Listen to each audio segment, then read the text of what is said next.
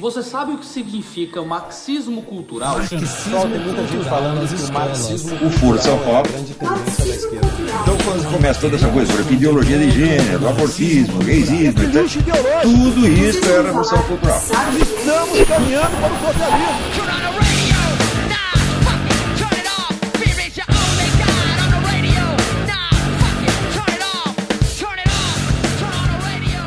Avante, camaradas! Está começando mais um Marxismo Cultural. Eu sou o Flávio Vieira e tô aqui hoje com Felipe Pereira. É, estamos morrendo de trabalhar e vamos morrer trabalhando. Aqui também, Rafa Klass. Opa, saudações meus hackers, tudo bem? Tamo aí, né? Mais um episódio aí do, do marxismo. Hoje vai ter pistolagem pra caralho, já adianto pra vocês. Já tá avisando, né?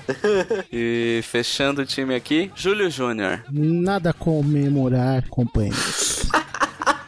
Nada mesmo, cara. Nada mesmo. Hum. Bom, galera, se vocês acompanharam as últimas semanas, vocês estão sabendo que, novamente, é muito complicado fazer um podcast político analisando conjuntura mensal, porque as coisas mudam rapidamente. É, o último programa a gente acabou de lançar, só começou a vaza jato, né? É, o, que, o que levou a gente a questionar se até colocava no ar ou não. Mas eu acho que tinha discussões relevantes, então hoje a gente retoma algumas coisas que já foram iniciadas em programas anteriores, como a fatídica reforma da Previdência e a Lava Jato. Além disso, teve algumas bizarrices que rolaram nas últimas semanas, né? Desde Copa América?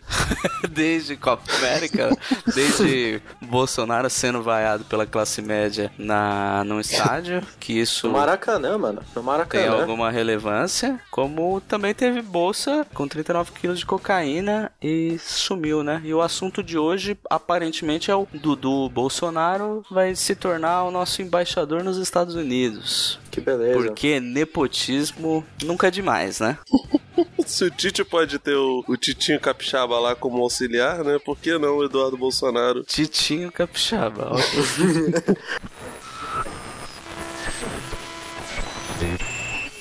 Destrua o patrimônio público e privado, ataque templos, incendeie carros, apedreje ônibus e tente levar o caos aos nossos principais centros urbanos.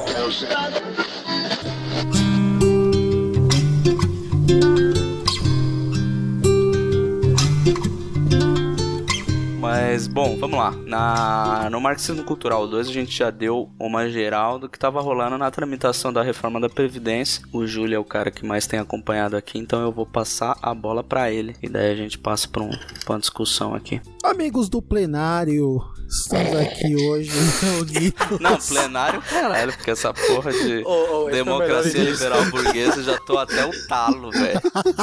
A minha real política que tinha galera que tava até desconfiando que eu era comunista, velho, passou do ponto, velho. É fogo na Babilônia, velho. Você tem que passar um tempo no, no Gulag, hein, Júlio? Tem que passar um tempo no Gulag, aprender Vou, eu aí. vou citar o André, o André Batista no, no André Matias no, no Tropa de Elite. Não me misturo com bandido e nem com traficante, irmão. Tudo burguês safado. Tudo burguês safado. De Alguém burguês tem que safado. fazer a parte suja de acompanhar a reforma da Previdência. Não, não. É muito, muito respeito, Júlio. Muito respeito. Eu não aguentaria, sério. É, é tortura. É tipo. Infelizmente eu tô encarregado aqui. Na verdade, eu mesmo me encarreguei antes ainda de até ter o, o podcast aqui formatado na sua primeira edição. Eu tenho acompanhado aí desde o começo do ano, desde a, do início da tramitação na Comissão de Constituição e Justiça da Câmara. E só puxando aquele pequeno resumo que não vai demorar nem um minuto. A reforma tramita desde fevereiro de 2019. A constitucionalidade foi votada e validada na segunda quinzena de abril. Foi designada a comissão especial da reforma da Previdência na última semana de abril. A análise do projeto começou na primeira semana de maio. Discussões e audiências públicas que se desenrolaram durante os meses de maio e junho. O número máximo de sessões previsto em regulamento para essa comissão, que seria de 40 sessões, não foi cumprido. É, inclusive, tinha questionamentos que não tinha chegado nem à metade né, dessas sessões. O texto final foi aprovado por 36 a 13. Uma sessão começou no dia 4 de manhã e que foi encerrada depois das duas da madrugada do dia 5, após a votação dos destaques. A oposição não ganhou nenhum destaque que apresentou e o texto final foi a plenário na segunda semana de julho, que foi no dia 9 de julho, iniciado lá a tramitação, já com uma quebra que deveria ter um, uma- um número de sessões para ser discutido no plenário também, apesar da grande tentativa da oposição de obstruir, não conseguiu e eles derrubaram essa obrigatoriedade. É, foi feito um acordão lá no- com os partidos do governo do centro para não ter essa fase de debates no plenário e já passar para a sessão de votação, que foi o que aconteceu. E esse texto foi aprovado na sua base no dia 10 de, de julho. É, rolou, rolou um papo, entre muitas aspas, é a suposta, né? Compra do, do- de, de alguns votos. Os ministros foram exonerados, né? Se não me engano, acho que de quatro ou cinco, um só não foi exonerado para votar os que tinham mandatos de deputado federal, né? Até o Onyx foi exonerado temporariamente, depois deve ter voltado, né? Maravilhoso, né? A situação, cara. Só, só derrota, né? Derrota, derrota atrás de derrota. Cara, eu tava conversando com uns amigos, o, o- o- uma pessoa defendendo, né, o- um dos casos que a gente vai acabar citando por aqui, né, que é o da deputada de São Paulo, do PDT. Aliás, o PDT, algumas, foram alguns votos, não foram nem só da Tabata, né, O, o pra variar. ex-partido, o ex-partido PDT. É, enfim. E aí, cara, ele. Assim, a meu ver, a possibilidade do governo Bolsonaro cair, do Bolsonaro cair antes de 2022, claro que sempre pode surgir algum escândalo idiota, pode, né? É, Enfim, pode ser que, a, que essa suposta compra aí caia em cima dele como caiu o mensalão, pode. Não derrubou o Lula, pode ser que não derrube ele, mas, cara, as chances dele terminar o mandato dele, os quatro anos ali plenozinhos, é enorme, né? Porque no final das contas eles acabaram conseguindo entrar no acordo, né? O Rodrigo Maia e a, e a presidência, né? O PSL, enfim. Né? E, e- e no meio de uma porção de escândalos que, apesar de envolver pessoas do governo, é, não envolviam diretamente a presidência, né? Da República. É bizarro, cara, como as coisas funcionam estranhamente. e- enfim, não sei se a gente. se isso tá mais pra frente na pauta, desculpa se tiver, a gente- fala mais, mais pra frente, mas recentemente o Bolsonaro até fez uma, uma declaração sobre trabalho infantil, que ao meu ver foi muito mais cortina de fumaça do que qualquer outra coisa, né? Mas que Ah, bizarramente Tá. conversa com essa loucura que é a aprovação da reforma da Previdência. Não, não satisfeito na reforma trabalhista não ter gerado emprego nenhum, né? O que é, é muito surpreendente, né, gente? Porque a gente realmente achou que os empresários iriam abraçar o povo, o proletário, como se, se não houvesse amanhã. Não, Ah, não é, mudou. Agora eu vou mudou contratar porra três, nenhuma. né, cara? Eu vou contratar É. três. Qual a lógica? Não, é agora essa porra dessa. O problema era a, a grana dos aposentados, era a contribuição, enfim. Acabou a mamata, irmão. O Brasil agora vai de vento em popa e. e, enfim. Vamos nos preocupar agora com a educação lá, como diz o pessoal que aprovou essa porcaria dessa reforma. É, então, talvez a educação que ele esteja falando seja é, o povo levar cada vez mais no lombo para ver se aprende um dia a votar direito e não colocar mais esse tipo de discurso neoliberal no poder. Só se for esse tipo de aprendizado, né? Porque na realidade essa, essa reforma e a forma como ela está sendo aprovada, inclusive nos debates no plenário, você já vê e sendo encaminhado, endereçado, o próprio Maia endereçou ontem que já tem que ter outras, é, que não é suficiente, que tem que ter outras mudanças, né? E que Ah, e terão. Já terão. tá, inclusive, gestado, né? Ontem mesmo, no dia da. que a gente tá gravando só pra datar aí, né? O que é necessário tudo. A gente tá gravando no dia 11, ontem, no dia 10, na aprovação do primeiro turno da votação aí da reforma, ele já endereçou que vai ter aí a reforma tributária e que, inclusive, também, enfim, né? No começo aí da, dessa tramitação, falou que não pode contemplar é, diminuição de impostos, imposto único que diminua a carga tributária, porque é, existem despesas que precisam ser pagas e que não dá para contemplar redução na arrecadação, porque senão não vai ter fonte para pagar essas despesas, né? Então ele já tá puxando aí um discurso que enfim, talvez seis por meia dúzia. Mude os- a forma como a arrecadação é feita, mas a, a porcentagem de arrecadação vai é, e de oneração, né, vai continuar a mesma. Eu não sei até que ponto isso aí também poderia ser tido como uma reforma, mas eu não sou um cara que sou economista, então eu também não, tô, não tenho base É, eu, falar. eu, eu acho que até essa questão do- dos meandros, do que vai ser alterado, acho que a gente pode até voltar na próxima edição, que vai estar mais desenrolado isso daqui, e vai saber. Porque eu acho que não vale a pena a gente ficar falando o que vai alterar, o que não vai, porque é capaz de ter destaques ainda, coisas que a gente achou Não. que caiu, vai, vai retornar. É bem provável que o Senado apresente alguma coisa nesse sentido também. Vão então... ter mudanças. Então, assim, a gente não vai encerrar é, o assunto aqui, até porque a gente vai, vai durar o quê? Uns oit- até os 80 anos? Nossos 80 anos?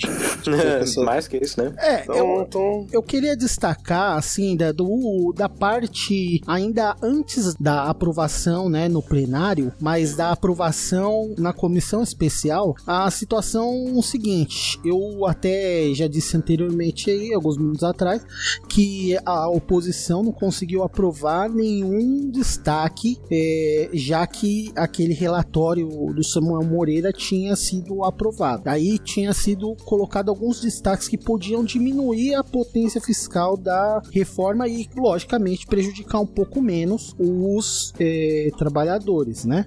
Lógico, já, já que já seriam prejudicados. É, é incrível isso, né?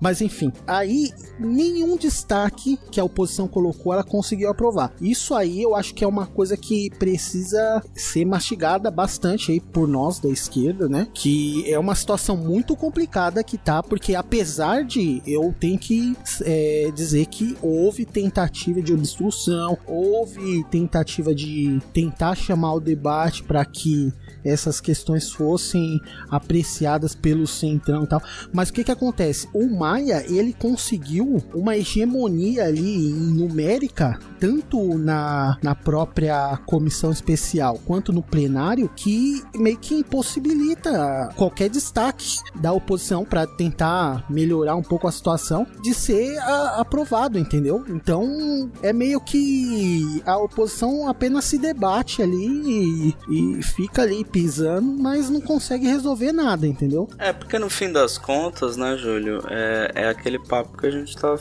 tava tendo tempos atrás, né? A gente comentou a questão de a sorte é que o Bolsonaro, ele tá jogando contra o próprio governo o tempo inteiro, então estão batendo cabeça. Quando eles decidirem é, fazer política de verdade, é, vão tratorar. E é o que aconteceu, porque não necessariamente isso aqui é o Bolsonaro vai colocar na conta dele para mostrar pro mercado que ele que aprovou e tal, mas a gente sabe que quem fez isso foi o Maia. Quando o Maia quis, ele pegou isso, colocou debaixo do braço e resolveu, cara. E resolveu com uma vitória assim, acachapante, velho, porque 379 não é pouca coisa. Ah, tava mostrando, os caras estavam comentando durante a votação que a, a Joyce estava fazendo aposta com quanto seria aprovado. E a aposta da Joyce, que é a líder do governo na Câmara, era de 325 votos. Foi 379. Caramba. Sacou? Ô, Júlio, eu acho que isso que você falou sobre o Bolsonaro agora ser incaível, eu acho que eu concordo com isso, porque. É, foi o Felipe que disse, né? o Felipe acha que cai. Não, não, eu, di- não, eu disse que. Com a aprovação nessa- da reforma, não cai mais. Dificilmente ele cai. É 2022 É, isso, na desculpa, cabeça. Isso, o Felipe, desculpa, é, me confundi. É, eu concordo com isso porque eu acho que, tipo, era a condição, sabe? Eu acho que, assim, se o, se o Bolsonaro ficasse enrolando, se não conseguisse, se não- os caras ficassem aí, né, batendo cabeça, como a gente tava falando, é, não conseguisse aprovar, daí o mercado ia perder a confiança e ia pular do barco e iam abraçar outra pessoa. Que nem eles fizeram com, né, assim, era a condição também pra manter o Temer onde ele tava quando ele tava presidente, entendeu? Ele tava lá tentando aprovar as coisas que o mercado queria, né? Reforma trabalhista e tudo mais, e ele foi lá e conseguiu aprovar. Mesmo ele tendo envolvido em um monte de merda, em um monte de escândalo, que por muito menos, né, tiraram a Dilma. Então eu acho que não, não, não, não tem como o Bolsonaro cair não agora, não. Não acho não, que isso é- tá dado, não, gente. Assim, acho complicado fazer qualquer avaliação nesse, nesse sentido hoje. Tem tempo, né, ainda. É, agora que a gente Não, tem muito tempo. se comportar na real. Eu tenho comigo que ele tava dando uma segurada até pra esperar essa aprovação. Então, eu quero ver o que, que vai ser o Bolsonaro daqui pra frente. Porque ele, a grande pauta que ele tinha no momento era a reforma da Previdência. Vai ser aprovada. Já foi no primeiro turno, vai ser aprovada. Isso já tá dado. Eu quero ver o que, que ele vai fazer daqui pra frente. E É, porque o primeiro, o é primeiro ano embaixo. também é sempre só pra estabelecer, né? Tipo, uma coisa meio. Você não sabe exatamente o que, que vai ser um governo no primeiro ano, né? Você tem que esperar. Mas até isso, vare... va- como diria o Didi, vareia, né? Vareia. Porque a gente.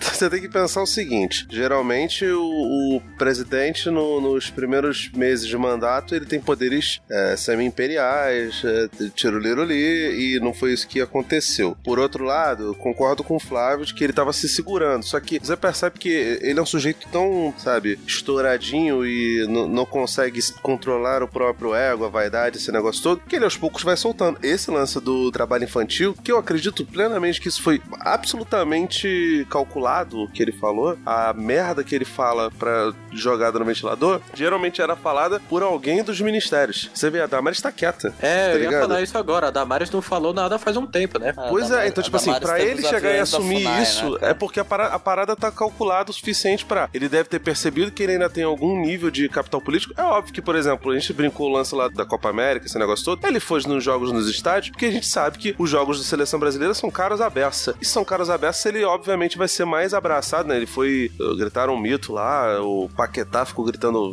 Deu um. Nossa, caraca. aquilo ali foi uma vergonha ali. Foi vergonhoso demais, né, né, cara? Enfim. Demais. É, eu foda, eu foda. O momento aqui, off-topic total, nesse lance da Copa América, foi a galera comemorando o Fagner, né? E aí ele soltou um. O próprio Bolsonaro postou no Twitter um vídeo Não, não, que começa. Marquinhos. Marquinhos. É, o Marquinhos. E o próprio Bolsonaro. É, não foi o Fagner. O Fagner é mega Bolsonaro. Aí o Marquinhos, tá, todo mundo, é, valeu Marquinhos, valeu Tite. Estavam comemorando até a cara feia do Felipe Coutinho que fez pra ele. Eu não vi de onde Ah, saiu essa não, cara isso feia. aí, cara, essa, essa, essa galera merece levar cipuada, sacou? Mas o, o duro é que o lance do Marquinhos, que tava todo mundo comemorando o Bolsonaro, macaco velho do jeito que é com redes sociais, ele pegou um vídeo anterior onde mostra o Marquinhos todo solícito indo lá dando a mão pra ele. E no vídeo que todo mundo soltou, era bem depois desse momento. Então parecia que ele tinha passado batido e não era. Não, sim, o Carlos ele é muito Patético. esperto. Carlos não, Jair. É extremamente. Esse vereador federal, sabe, É o, né, o verdadeiro presidente da República. Entende de computer que é uma beleza.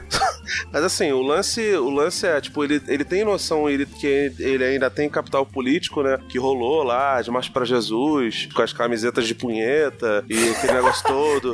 As pessoas Puta, isso, abraçam. Isso rolou também, né? Rolou. A gente esqueceu de comentar. É bizarro, Rolou- cara. rolou acontece muita.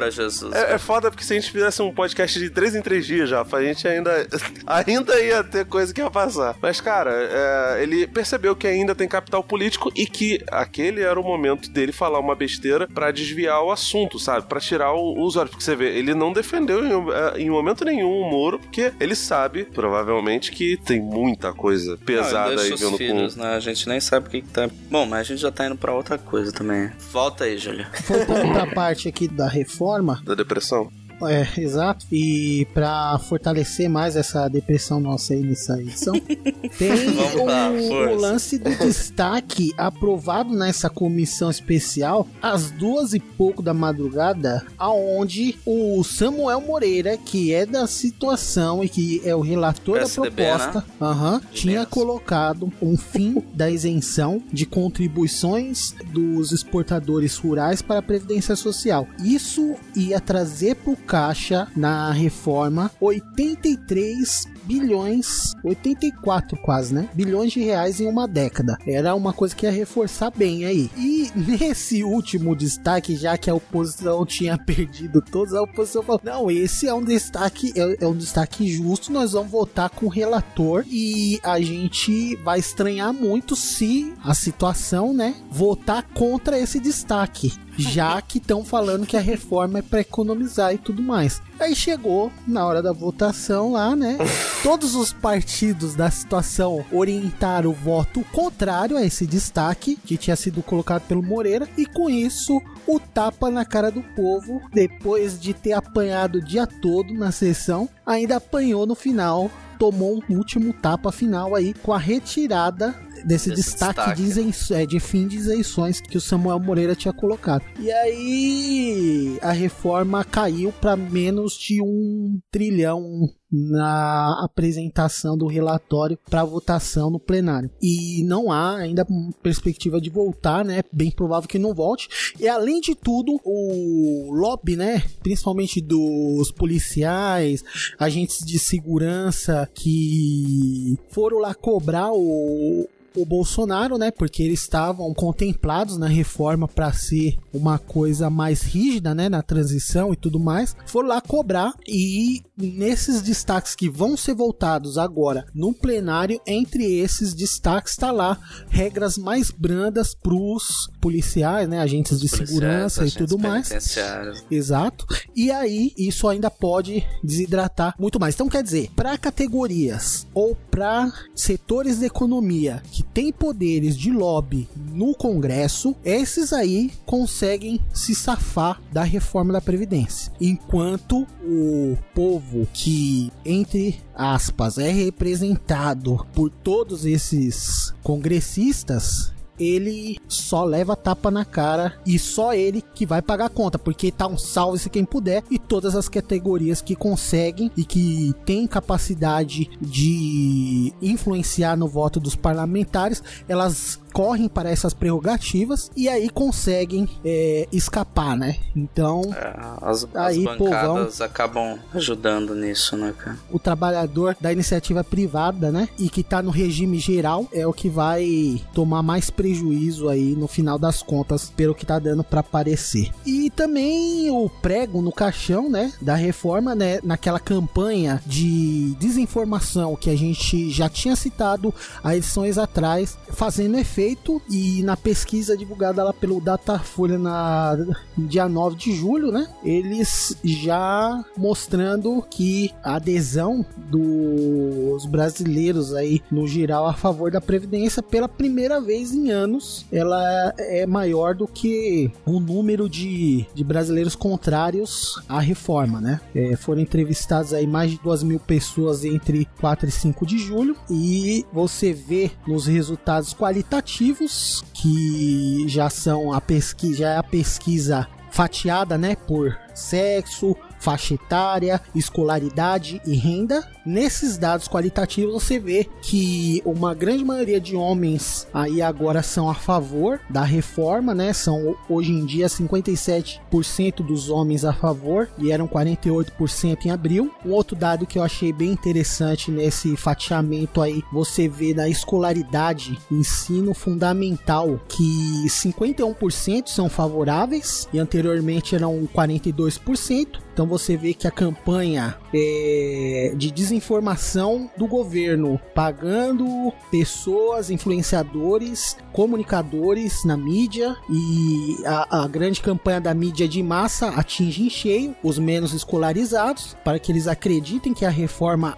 é benéfica para eles. E na faixa de renda, você vê que a maior adesão e apoio à reforma são nas faixas salariais mais altas, né? Aí você diria: ah, não, mas esses estão querendo cortar nos próprios benefícios. Mas na maioria geral e no grosso, essa reforma ela cobra dos mais pobres. Isso já aprovado, porque os pobres são maioria. Então, apesar de ser cobrado individualmente mais de quem ganha mais, no cômputo geral, essa conta fica em cima de quem é mais humilde e são essas pessoas que não poderiam ter nada de- tirado delas e que cada centavo que tá significa muito. salários, né? E aí você vê que é bem complicado. Uma outra coisa interessante é que no, no ensino superior, na faixa de escolaridade, há um equilíbrio, né? Pessoas a favor, pessoas contra ali estão equilibrados, bem, bem interessante. Então você vê que o que tá fazendo diferença aí. Mas é um número que cresceu, né, Júlio? Sim, sim, apesar de Também ter é crescido. Acima da margem de erro também, o que é,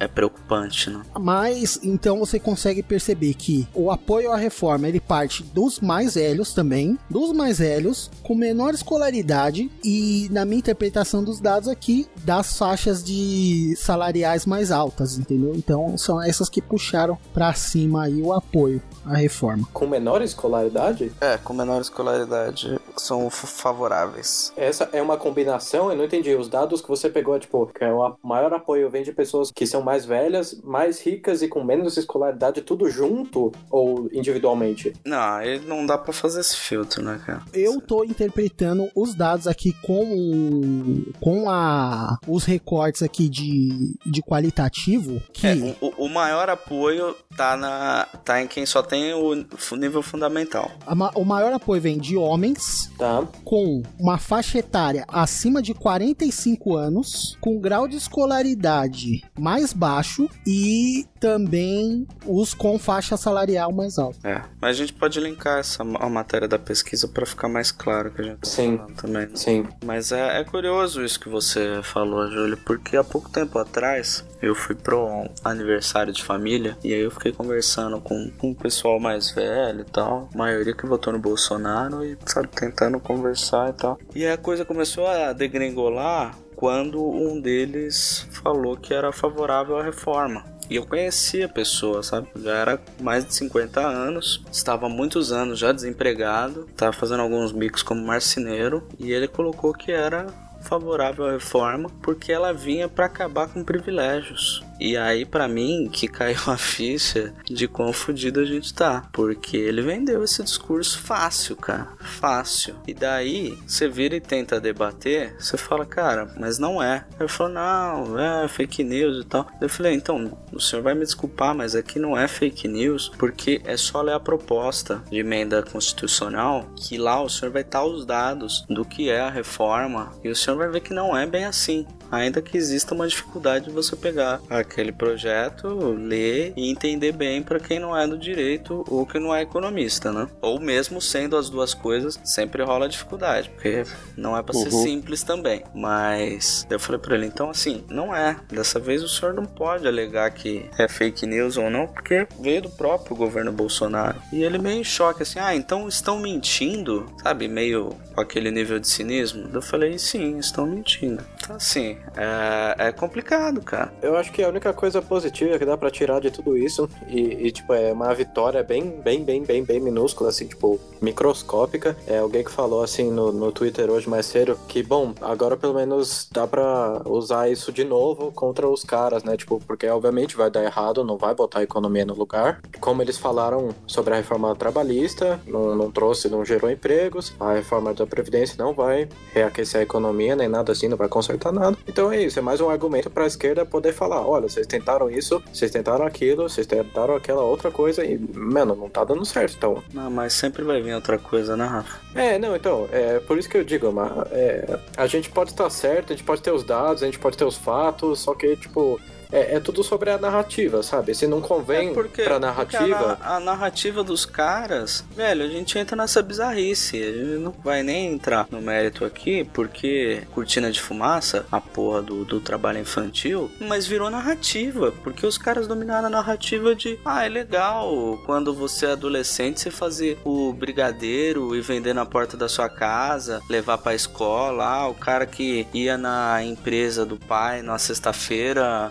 compensar a porra do cheque que recebia e achava que, porra, não é disso que a gente tá falando, velho. Sim. Tá falando de criança que tá na lida aí, velho. É, sabe? criança que tá aí, mano, cortando cana no Ah, canavial. vai tomar no cu, No Maranhão. cara. E daí a gente entra nisso, saca? E a narrativa vai ser a mesma coisa com isso. Eles vão dominar essa narrativa de novo porque a gente tá aqui. A gente só pensa em fazer a esquerda em geral, só pensa em fazer alguma coisa em época de eleição. Aí monta a porra de barraquinha pra fazer café e dar bolo pra virar voto. Acabou a eleição, ninguém mais fala porra nenhuma. Sim. Tanto faz. Que a maioria é classe média, essa porra aqui também não vai impactar. Uhum. Então foda-se, sacou? Essa é a realidade. E, e é muito complicado porque eu lembro que na época da eleição, e de novo a gente tá, no final das contas, não, não tem muito jeito, né? A gente fica muito preocupado nas épocas de eleição, mas tenta fazer política o, o ano inteiro, a vida inteira, enfim. É, tava eu e você discutindo, eu e o Flávio discutindo, e tipo, assim que, que aconteceu primeiro turno, quase que o Bolsonaro ganha no primeiro, e enfim,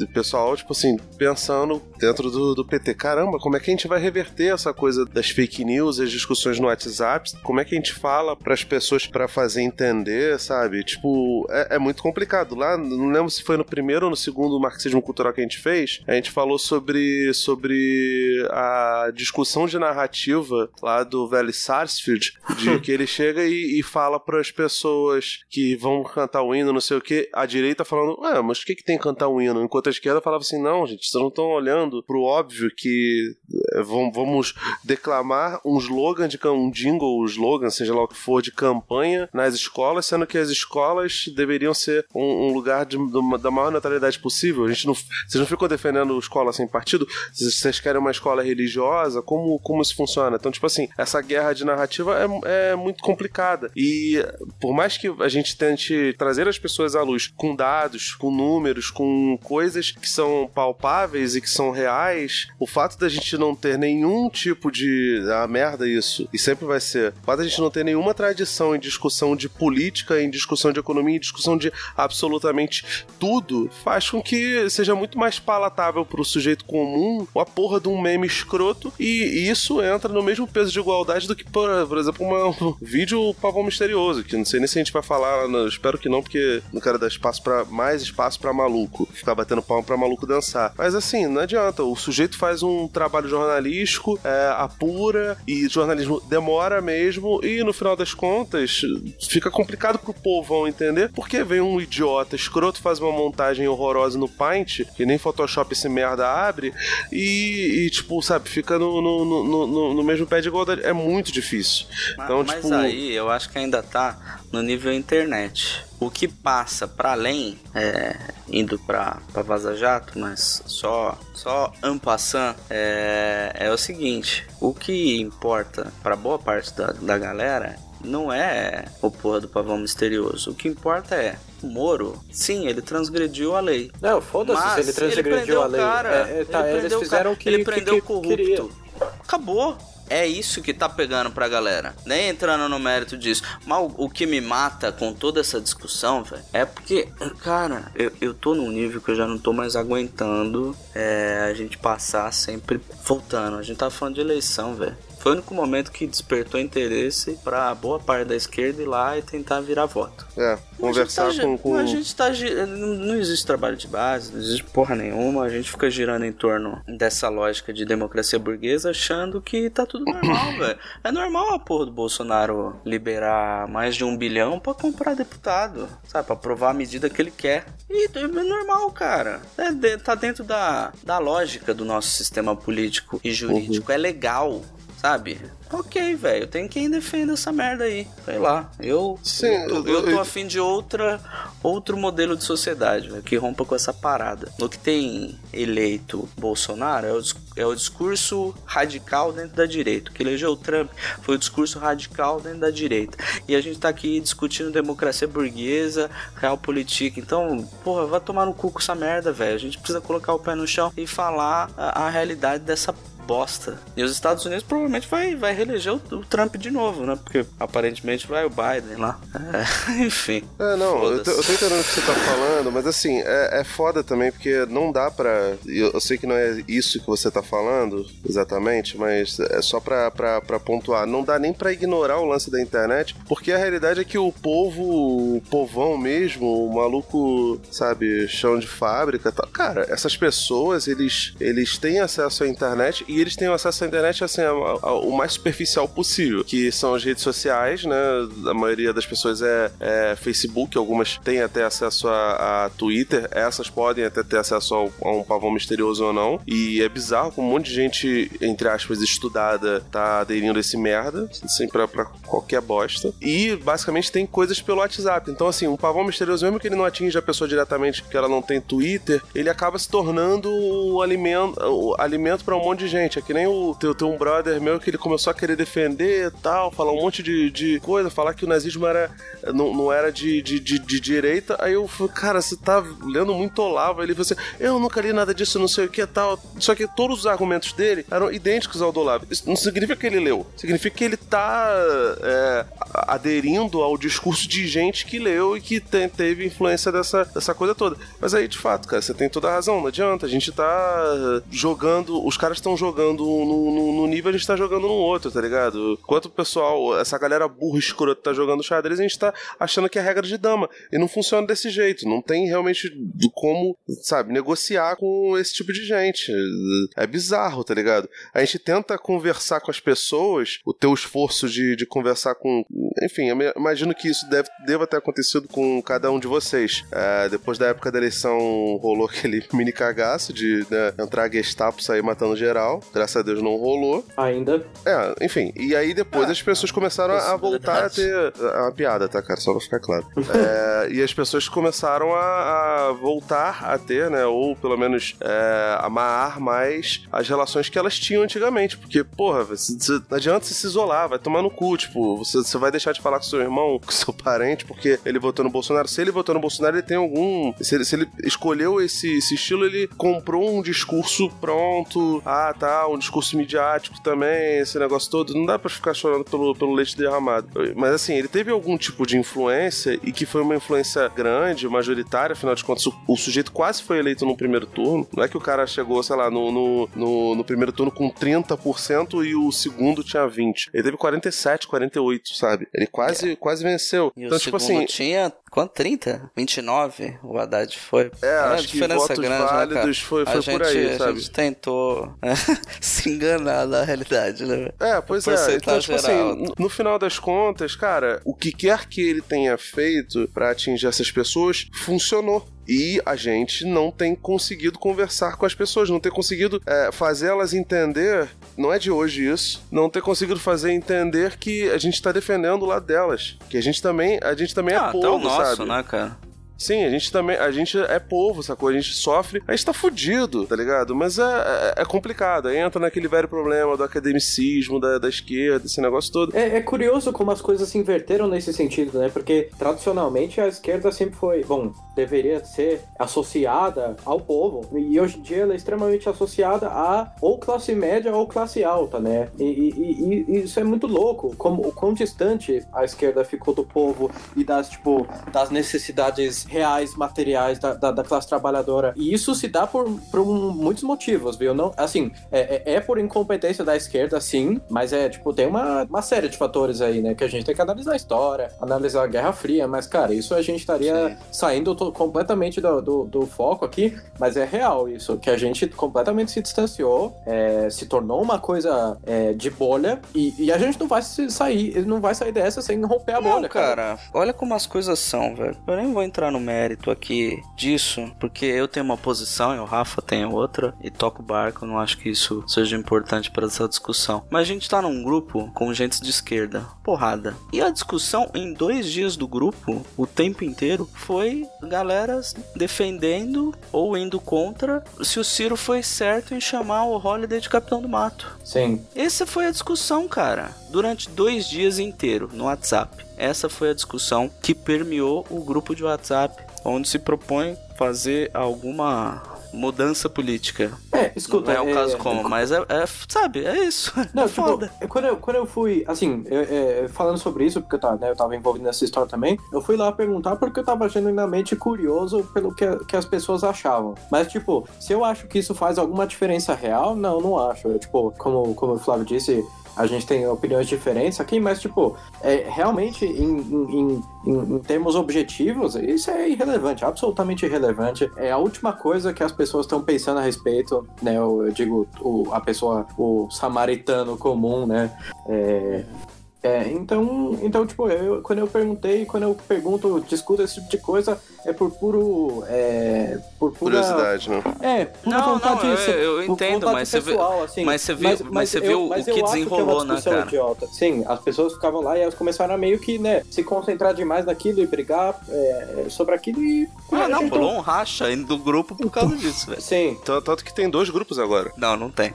Não. Então, o que tem acontecido, na minha opinião, eu tenho um ponto de vista talvez divirja do, do Flávio e do, do, do Felipe, né, e tal. E talvez até do, do Rafa, né, e que soe até diferente, mundo. eu acho que até de esquerda, o que eu vou dizer. A parada é a seguinte, é Se preciso... você falar que você é a favor da reforma agora. Eu te Não, eu sou total- reforma. Não, eu sou totalmente contra, mas o que, que Ah, você... tá, tô brincando.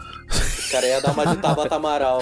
Não, Não, não, eu, eu divirjo no ponto de vista do que existe sim a necessidade de, ruptura e que foi pregada há minutos atrás pelo Flávio dessa eh, república burguesa e tudo mais. Eu acho que isso é uma coisa que tem que ser alcançada, mas a gente precisa nesse momento, devido à força que a direita tem eh, adquirido e que tem mobilizado através de campanhas de desinformação, através de entre aspas, é, mobilizadores e pensadores, entre aspas, também. E, e tem gente que considera o Olavo de Carvalho um pensador. Me desculpe, Sim, mas uma- existe gente, uma uma grande boa número parte, de cara. pessoas que pensa isso hoje em dia. Então, o que que eu, eh, na minha opinião, precisa ser feito? A esquerda precisa, eh, vai divergir completamente do que, que o, o- o Flávio disse. Precisa não uma ruptura no momento. Precisa tentar mostrar que o ponto de vista da esquerda é razoável para essas pessoas conservadoras, porque hoje em dia a gente está numa situação que tá tão complicado a forma como tá sendo as pessoas estão pensando, o, o povo aí tá influenciado por esses meios de direita, inclusive a mídia é, apoiando esse ponto de vista que venceu a eleição, que você não precisa ser de esquerda pra é, defender coisas razoáveis, cara, mais. Até cara, uma coisa é- que estava sendo levantada até pelo pelo vira-casacas aí dessa semana. Estavam comentando o lance do Reinaldo Azevedo e de tudo mais. E veja, esse, essa situação que tá agora, que tá parecendo que todos esses veículos que estavam do lado, entre as da direita, né? E que estavam bombardeando a esquerda, e agora eles estão praticamente sendo de esquerda. Se você parar pra pensar. Então, eu não sei, eu, eu não sei como a gente precisa fazer isso, mas na minha visão é preciso sentar e ser razoável quando você for conversar com alguém que tem o ponto de vista de, de direita. Você não precisa hoje em dia ser um revolucionário pra você mostrar pro cara que, mano, você tá defendendo coisas que são razoavelmente é, corretas e quem tá passando do limite e querendo tirar tudo, do mínimo, do mínimo que, que alguém tenha, é o pessoal que tá no poder agora, entendeu? E Então. é preciso ter esse convencimento pra depois sim com essas pessoas já um pouco mais em posições menos é, extremas, né? Aí sim ter essa ruptura, entendeu? É a minha Não, visão. Eu, eu, eu não acho que diverge é, da minha opinião isso que você tá colocando, não, Júlio. Eu acho que eu acho que só complementa. Eu não tô falando que a gente tem que sair aqui colocar todo mundo uma Kalashnikov aqui atrás do braço e falar, vamos fazer a revolução. Não, longe disso. Eu, eu, eu- o Não, que eu é falando mesmo, é. não agora. se- seria Pode- legal, pode- seria, pode seria até bom. ser. Provavelmente todo mundo ia morrer, mas enfim. A gente vai morrer mesmo, cara. O que eu tô falando é que o discurso do Bolsonaro, quando ele se elege, foi bater na questão de.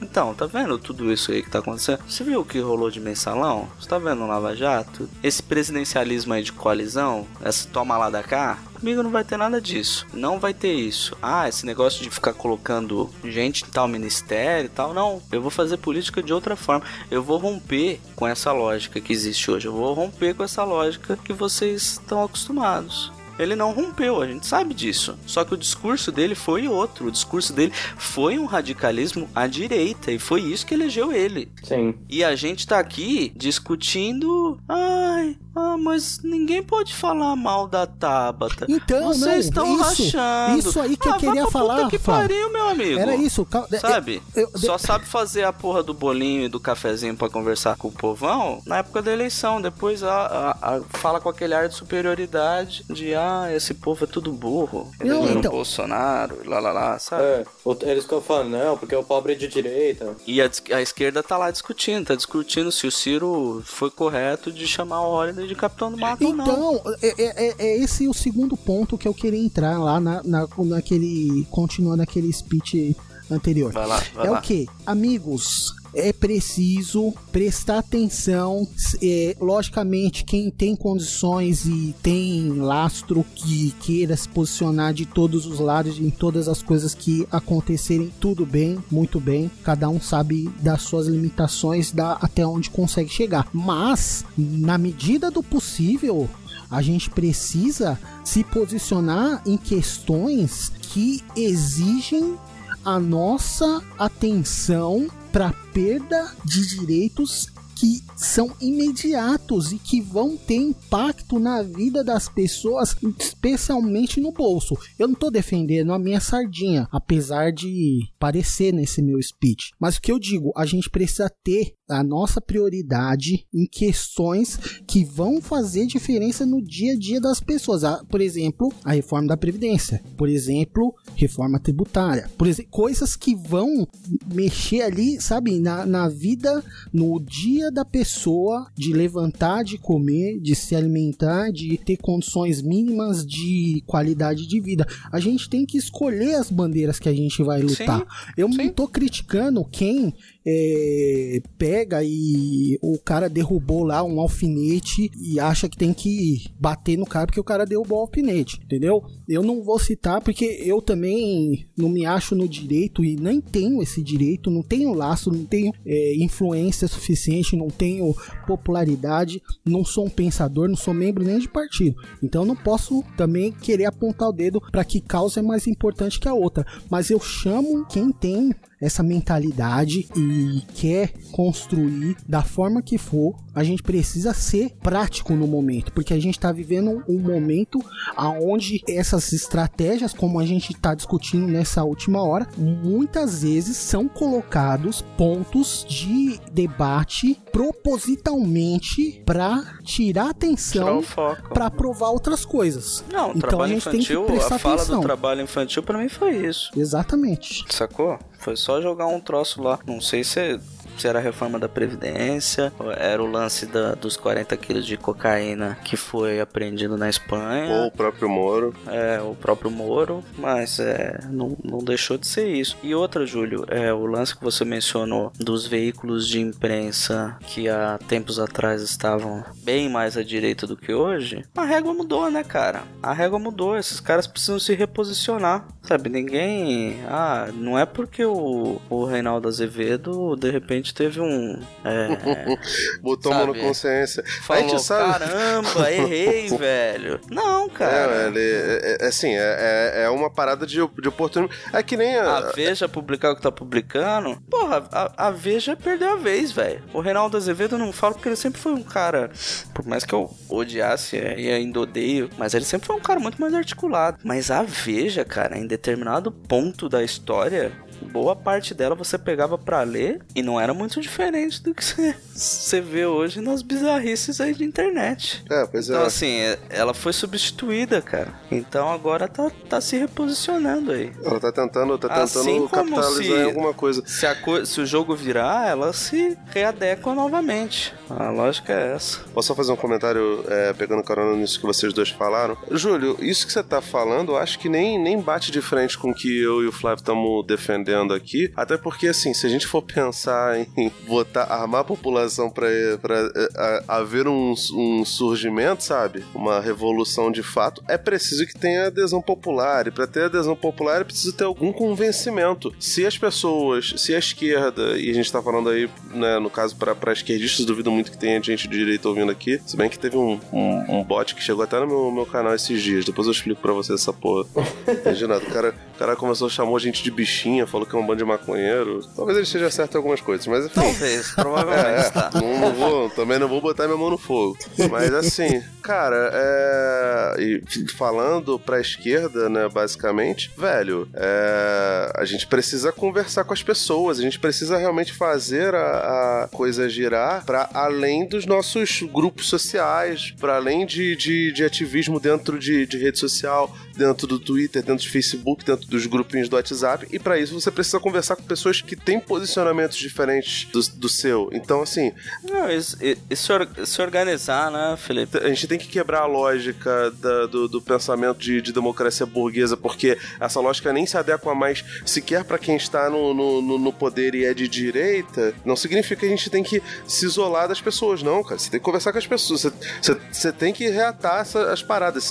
Essa mentalidade de, ora, meu, me exclui do Face, meu, porque você votou nesse racista, no, no fascista, brother. Assim, a, a pessoa votou no, no, no fascista, racista, homofóbico por algum motivo. A- alguma coisa ali conversou com ela. Você tá entendendo? Então, se você quer eh, conquistar as coisas, se você quer que, que o, o seu grupo social volte a ascender, se a gente quer que o povo volte a, a- a ter algum tipo de, de incentivo, a gente quer que a educação volte a ficar legal, volte a pelo menos ten- tentar crescer, sabe? Se a gente quer que, que reverta-se uma, uma, uma reforma da Previdência, uma reforma trabalhista que foram péssimas pro povo, em todos os sentidos, a gente precisa de adesão popular. E para ter adesão popular, a gente precisa conversar a linguagem do povo, a gente precisa olhar no olho das pessoas, a gente precisa conquistar elas. Porque até a mentira do, do WhatsApp, uma hora é desbaratada. Você tá entendendo? Tipo, é óbvio que a gente precisa utilizar essas coisas também. A gente também não tem jeito, não acho que seja essa é até outra discussão, de a gente sujar as mãos ou não, não vou entrar nesse mérito agora. Mas a gente vai precisar conversar com as pessoas pelo WhatsApp, vai precisar conversar com as pessoas pessoalmente, principalmente. Porque é assim que a gente tenta, entre aspas, ganhar as pessoas. É, é um papo meio titês?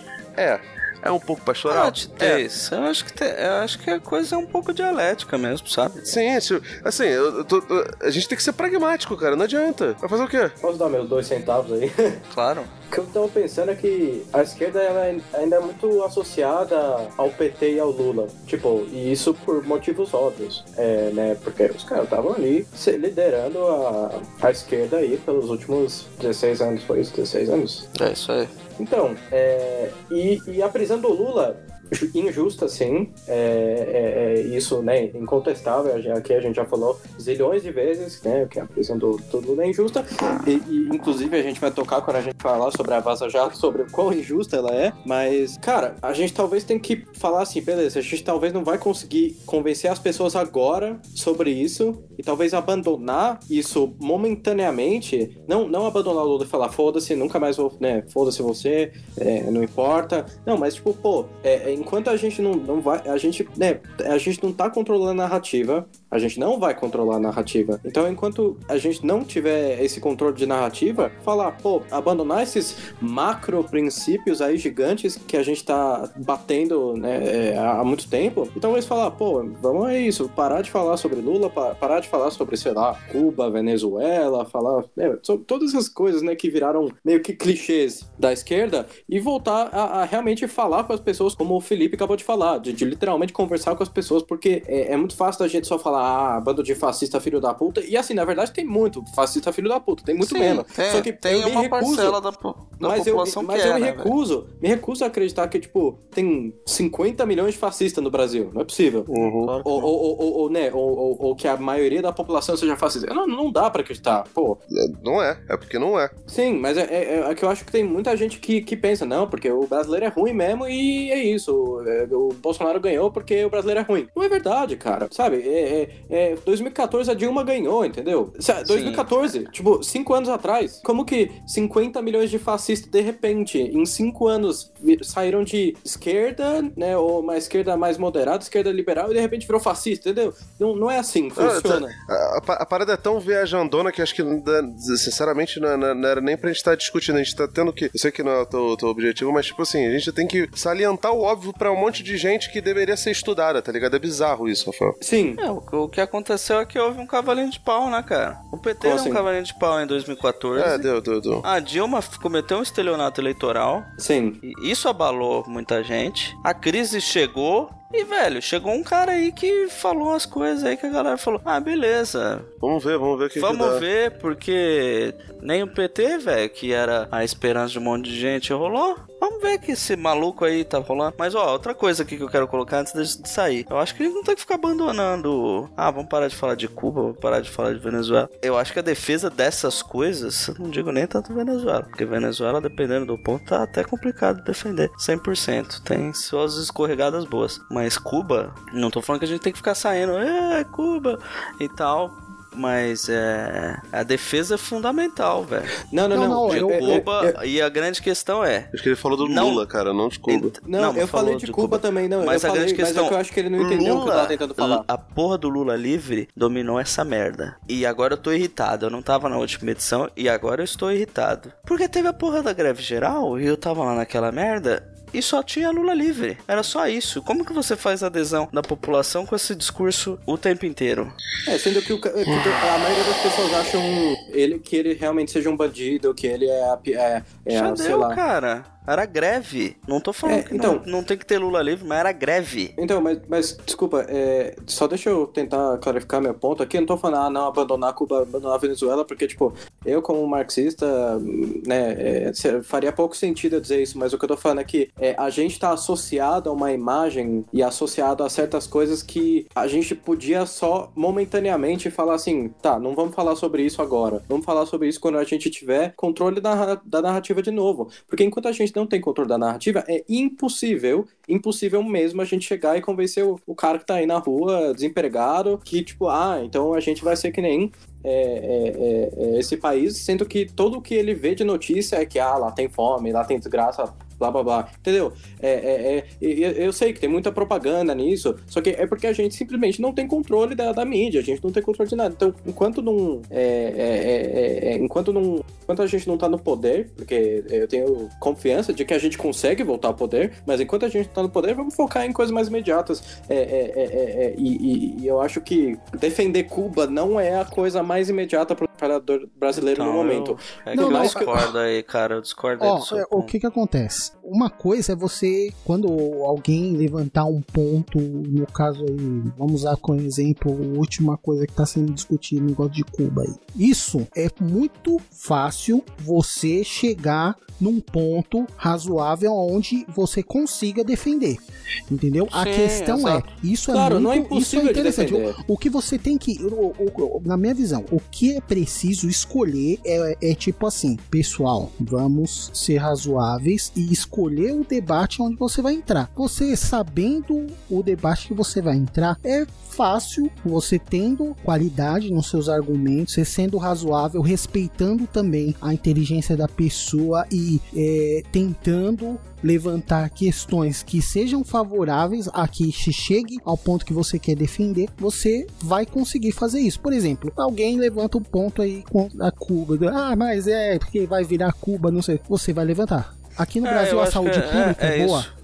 É, é Em isso. Cuba, o ponto é esse. a- o ponto, a, a saúde lá é boa. Lá você tem a, a, a sua saúde, a sua educação, a sua Exato. segurança garantida. O Aqui meu- meu ponto no é estado esse. burguês você tem isso. Aqui no Brasil você não tem, então você não tem, entendeu? Mas é lógico, eu tô falando isso com veemência porque eu estou aqui entre amigos que são da esquerda.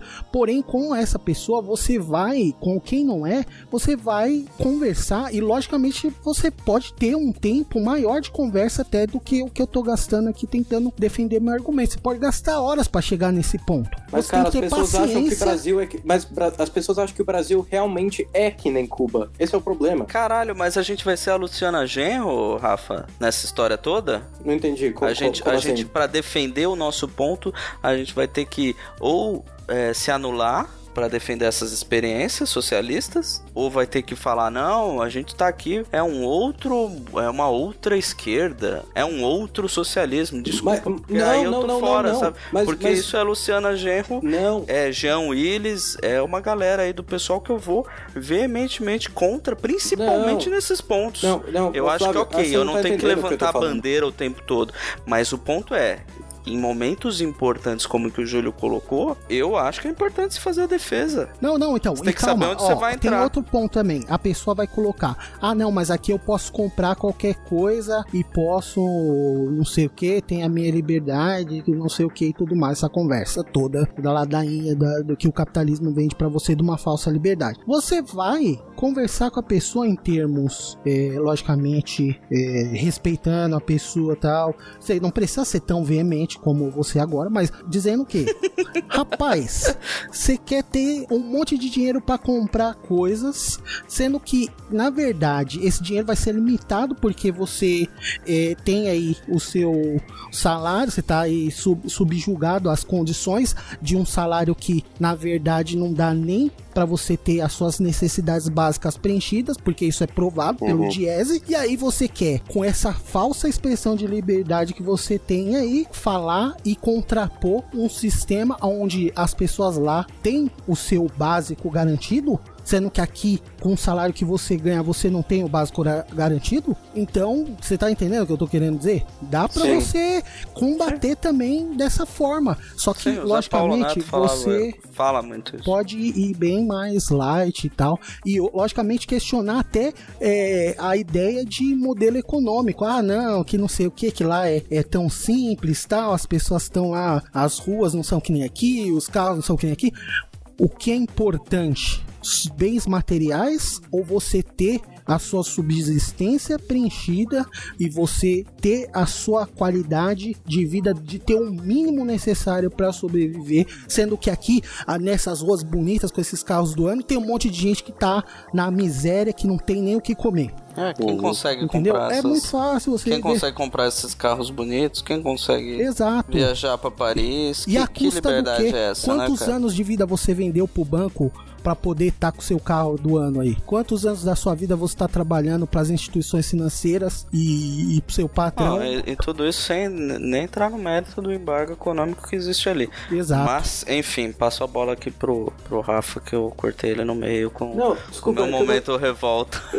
Fica tranquilo, é que tipo, eu acho que eu não, não me fiz claro. Eu não, não tô tentando falar, putz, é, é, não, a gente tá, tá- Aquilo é um socialismo ruim, ou aqui a gente vai ter um socialismo bom. Não, cara, nada disso. É, é, é, eu acho que o que eu tô tentando dizer é que, imediatamente, né, é, esses são os argumentos da direita quando a gente fala qualquer coisa. Ah, vai pra Cuba, ah, vai pra Venezuela, e, e- e comunistas, e Lula tá preso, Lula livre, blá blá blá. É, eu acho que, tipo, isso acaba anulando qualquer argumento que a gente faça, entendeu? É, é, é, não porque a gente tá errado, mas porque eles controlam a narrativa. Então a gente tem que, tipo, trabalhar com isso. Tipo, se a gente ficar insistindo nisso, eu acho que não vai dar muito certo. Ó, pe- eu pessoalmente, eu vou dizer pra você, se é pra entrar num debate e escolher entre Tabata Amaral ou mesmo Lula livre e defender Cuba, eu, eu entro no debate de defender Cuba e deixo os outros dois pra lá. Olha aí, ó. Sobe o Buena Vista Social Clube agora. Entendeu? É desse tipo de coisa que eu tô falando. É você escolher o debate. Isso, Julião. É isso, Julião. Meu amigo. Meteu, meteu o tchan-tchan aí no. no- Guantanamera. Eu tô imaginando o Levanta Júlio aí. com, com uma Como boininha, não? um cigarrinho, tá ligado? defender o debate da reforma da Previdência, porque o povo precisa ser informado das, das- dos prejuízos e fazer um debate sobre a forma como está sendo é, representado um- uma questão, no caso aí, identitária. Eu vou no da Previdência.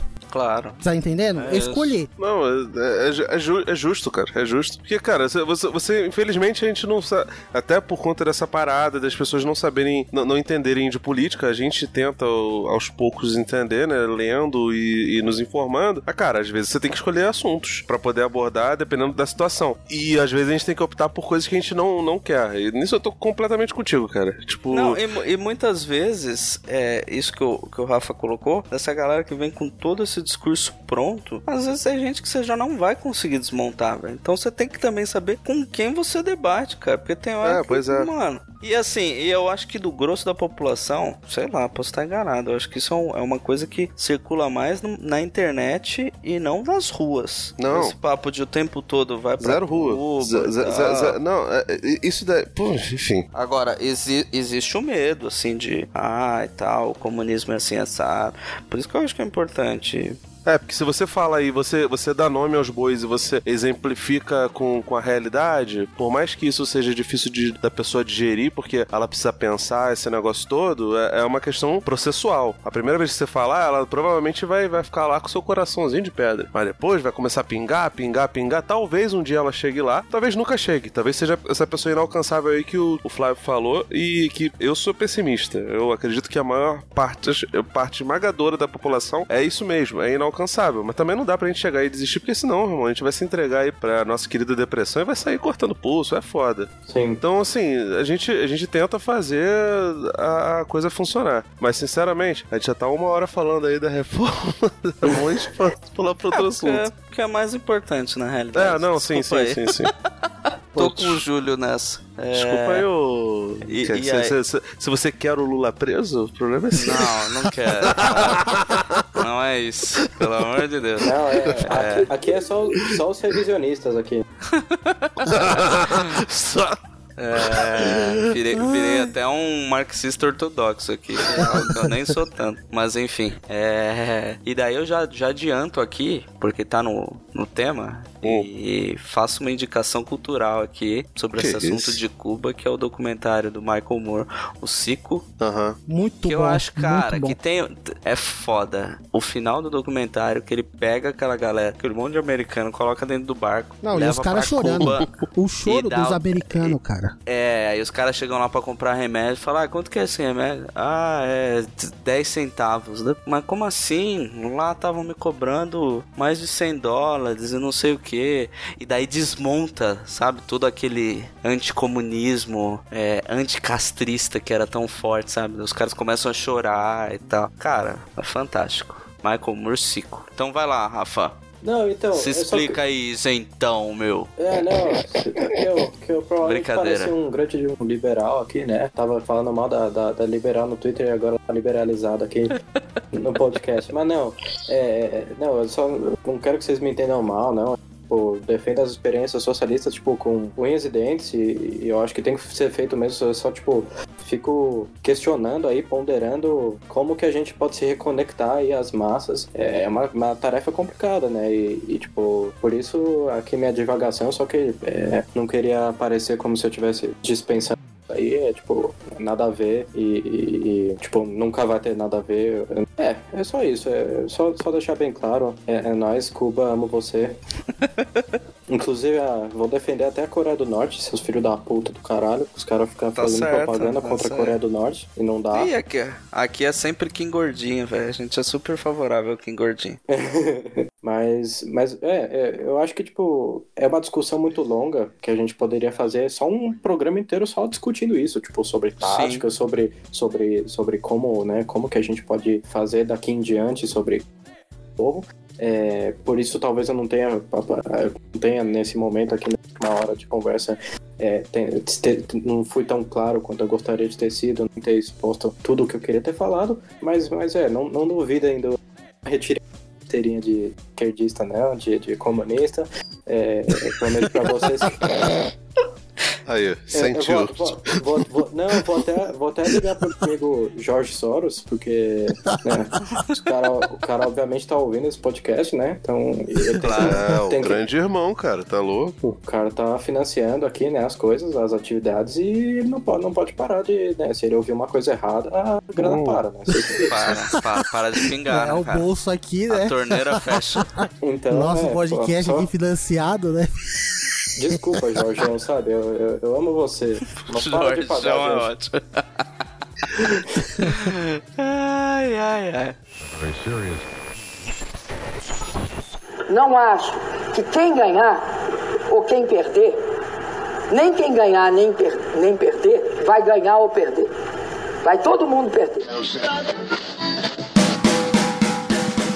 É, Bom, então, no mês passado, acho que especificamente no dia 9, o, o No dia que saiu o podcast. É, exatamente, no dia que saiu o podcast. Caraca. A gente tava gravando quando saiu, é isso? Não, a gente gravou, sei lá, uns 3, 4 dias antes, aí publicou o podcast, saiu Vaza Jato. Ah, que beleza. É, tá, tá aí, ô Jorge Soros. Fica, fica de olho aí que a gente não sabe fazer as datas também, não. É, mas então, os caras lançaram aí. A série, acho que foram três artigos nesse dia, é, com conversas de Telegram entre, é, então, o juiz Sérgio Moro e o Procurador-Geral da República, Deltan Dallagnol, e basicamente escancarou muitas coisas sobre a Lava Jato que a gente já suspeitava, né? Sobre toda a motivação política por trás da Lava Jato, né? De impedir que o Lula fosse candidato, que a esquerda viesse com mais força para essas eleições de 2018. E, bom, desde então a gente tem alguns desenvolvimentos aí, né? Desde é, mídias tradicionalmente de direita, Folha, né, mídias de direita, tanto conservadora quanto liberais, falando, porra, os caras da Lava Jato fizeram merda mesmo e temos que questionar isso, quanto outros grupos midiáticos, especialmente ligados ao governo, que nada, isso daí é, é hacker, é, é, né, o, o Sérgio Moro, fa face às acusações, o cara já falou, não, isso daí... É, é, primeiro que ele usou umas cinco defesas diferentes, uma que a, anula a outra, pra falar Nossa, sobre. Sobre isso, né, o cara falou, não, primeiro que eu fui hackeado, mas se eu fui hackeado, as mensagens não são verdadeiras. Então o cara foi hackeado e foi implantar mensagem no Telegram hackeado. Primeiro que o Telegram não é hackeável. O próprio Telegram falou que não, não houve hack. Então, tipo, enfim, Não, isso é que nem o Bitcoin, o Bitcoin é rastreável. Cara, tem uma, uma, uma tia-avó minha que ela era maravilhosa, ela falava pra gente assim: tente não mentir, mas se você mentir, sustente sua mentira até o final, tá ligado? O Moro claramente não sabe fazer isso. Pois é, pois é. O cara, tipo, chegou e falou várias coisas. Atirou pra todos os lados na, na, na tentativa dele. E bom, tá aí. Mas, mas assim, a máquina de propaganda do Bolsonaro continua firme e forte, falando não, que o Glenn Greenwald é, é agente russo, tá aí tentando desestabilizar a democracia. E cara, não tem muito mais o que falar nesse sentido mais factual, né? Porque o que a gente tem visto até agora é isso, é o, o Intercept lançando coisa atrás de coisa, que prova cada vez mais o quanto os caras estavam protegendo certas figuras, tipo o FHC. Uhum. É, eles fizeram até aquela coisa com a, a Tesla, né? Que ele, o Moro não queria que ela pegasse o caso do Lula, foi isso? Ele, ele falou assim, não, não quero lá não, quero que eu, eu, eu mesmo cuide dessa história. E, e- e então o- a Intercept vai, vai soltando essas informações e tudo que a gente recebe de resposta é esse tal Operação Pavão aí, né? pro- supostamente comprovando... Não, a- Pavão a- misterioso. é, o pavão misterioso que, ao que tudo indica, é o próprio Carlos Bolsonaro. é, Eu não. cara, eu tenho certeza que foi ele. É maravilhoso, cara. Não, então, eu não sei, eu não sei se chega, não chegaria nesse ponto de, de falar que, que é ele, não, mas de fato é esquisito porque é evidente que isso aí é um fake dos, dos mais toscos. Nossa, assim, se a é- gente, se a gente pensa no, no lance do, do poxa, o, o, o Moro, ele cada hora apela pra uma desculpa diferente e boa parte do eleitorado não, não, não pesca porque, enfim, porque é um, um gado dos mais burros, dos mais idiotas e com a memória quando tá indo pro abate, é, esse cara também, tipo assim, tem erros de português, assim, enormes e, poxa, Os, os Russian Rublos, os caras escrevendo rublos em. é, erros de inglês, assim, crassos, tipo, enfim, e, e do jeito que esse cara coloca, porra, é muito fácil, né? Você, você vazar a informação das pessoas e não, não é assim. Uma matéria jornalística demora tempo para ser feita. Isso é até um negócio que a gente tava conversando com uns amigos, Rafa, com um, um amigo até que é characeu, Rafael Moreira. Ele tava falando que irritava um pouco o lance do Intercept lançar as coisas como se fosse um seriado. Eu vou te confessar que eu também não acho isso muito bom, mas é assim, é, evidentemente que tem uma estratégia aí por trás que tenta, sabe, atingir o, o, o- povo com um impacto maior, enfim, não acho que seja uma, uma, uma saída é, de toda errada, não. Eu cheguei a ver um pouco das conversas do Moro na Câmara dos Deputados. No Senado, claramente, o pessoal não tava. As pessoas que deveriam ter apertado o, o, o Moro não souberam fazer isso. Na Câmara foi um pouco mais, mais tranquilo, mas a partir do momento que o sujeito tem esse direito, o Flávio talvez sabe falar melhor sobre isso, de responder a, a- só o que ele quer, cara, fica muito complicado, sabe? Enfim, teve um momento lá que ficou, virou, virou uma balbúrdia. O lance da, do- na Câmara dos. na- na- no Senado teve o lance do. do, do, do Moro, Moro falar lá, pedir escusas. Primeiro que o cara fala escusas, tá, tá tudo errado. Esse cara não tem caráter, tá ligado? É, o, o maluco com certeza come é, feijão por baixo do, do arroz. Ele transa de meia, certeza. Certeza, absoluta. Chama, chama hambúrguer de lanche, essas porra. Aí, tipo assim, o, o, o, o, o sujeito vai e fala pro, pro Flávio Bolsonaro sobre as indicações tal, possíveis indicações do, do STF. Ele nega, chama o Flávio Bolsonaro de mentiroso e fala que isso aí pode ter sido uma, uma, uma falsa memória dele. Falei, que isso, cara? Ele é o Wolverine agora ter implante de memória? Vai se fuder, cara. É ridículo. E aí, na- no, no, no, no- no- dos deputados, então, meu irmão, Moro ganhou a, a Champions League. Cara, que ridículo, cara. Deram uma, uma réplica da taça. Isso, isso eu não tinha visto e desacreditei Nossa, eu vi, eu, cara. foram, foram duas paradas que eu vi nesses últimos Isso dias foi aí. no final, cara. Foi, Foi, final. foi, foi um pouco Eu antes do, boa parte, velho. Foi um pouco antes da, da fala do Glauber. E aí o Glauber vai e rasga o verbo, enfim. Ah, e... aquilo ali foi lindo, né? Não, foi, foi. Ele e o. Caralho, eu esqueci o nome do o primeiro nome do cara. Alguma coisa Correia. Um deputado mineiro do PT. Mineiro ou, ou, ou gaúcho, agora eu não lembro. Enfim, vou ficar devendo aí, depois eu mando pra vocês o link. Mas, enfim, cara, virou, virou. Rogério um... Correia. Isso, obrigado. Rogério Correia. O Rogério Correia também fe- fez umas, umas falas lá. Tudo bem que chegou, teve um ponto lá que eles começaram a apelar pro pessoal, sabe? Mas virou, virou um circo do- dos dois lados, assim, os dois lados perdendo completamente a, a, a, A- a noção. Mas assim, você, você percebe ali tranquilamente, até qualquer leitura corporal, dá pra perceber que o sujeito estava completamente desconfortável com aquela, com aquela Totalmente situação acuado, cara. Totalmente, totalmente acuado. acuado. Em compensação, as conversas que o, o, o, o Glenn Greenwald, que é um, um gringo, que fala português assim, bem, sabe, tateando, bem, bem, bem, bem complicadinho. Você, é, você, é, você vai se happen there. Exatamente.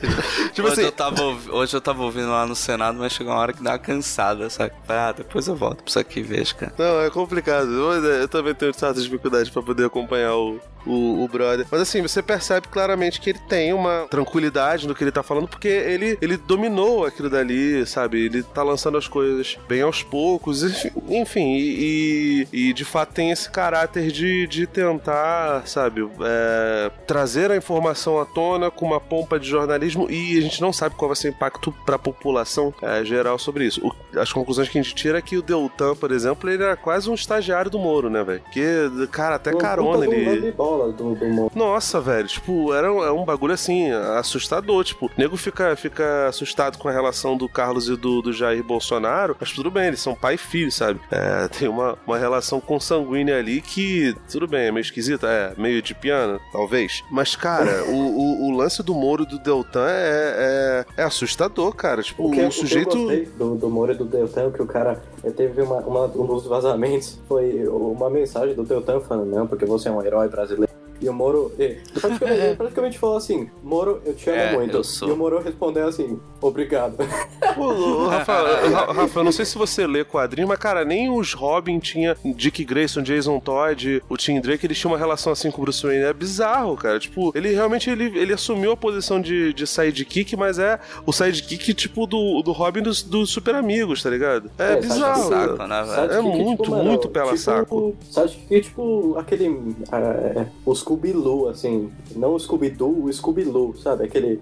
É, Não, o aquele- Scooby-Loo, o Scooby-Loo era diferente. Você tá, você tá tem O que... Scooby-Loo era É. inteligentão, Ele, não, velho. ele era, ele, era, ele era o contrário, ele era o garoto gênio, tá ligado? Chato pra Eu caralho. odiava, odiava o Ah, Scooby-Loo. não, também. Não, que não, o Pink e o Cérebro. Ah, é, É é, bem verdade. isso mesmo. Tá mais, tá mais pro Pink. Se bem que o Moro tá longe de ser um cérebro. Mas, enfim. Não, É, o, o- É, e assim, diferente do cérebro, os planos dele deram certo, né? Mas, cara, é, é foda, tipo assim, é ridículo como, como essa, essa relação se, se deflagrou. São ridículos os, as fragilidades que são, são expostas e são, são tratadas lá, sabe?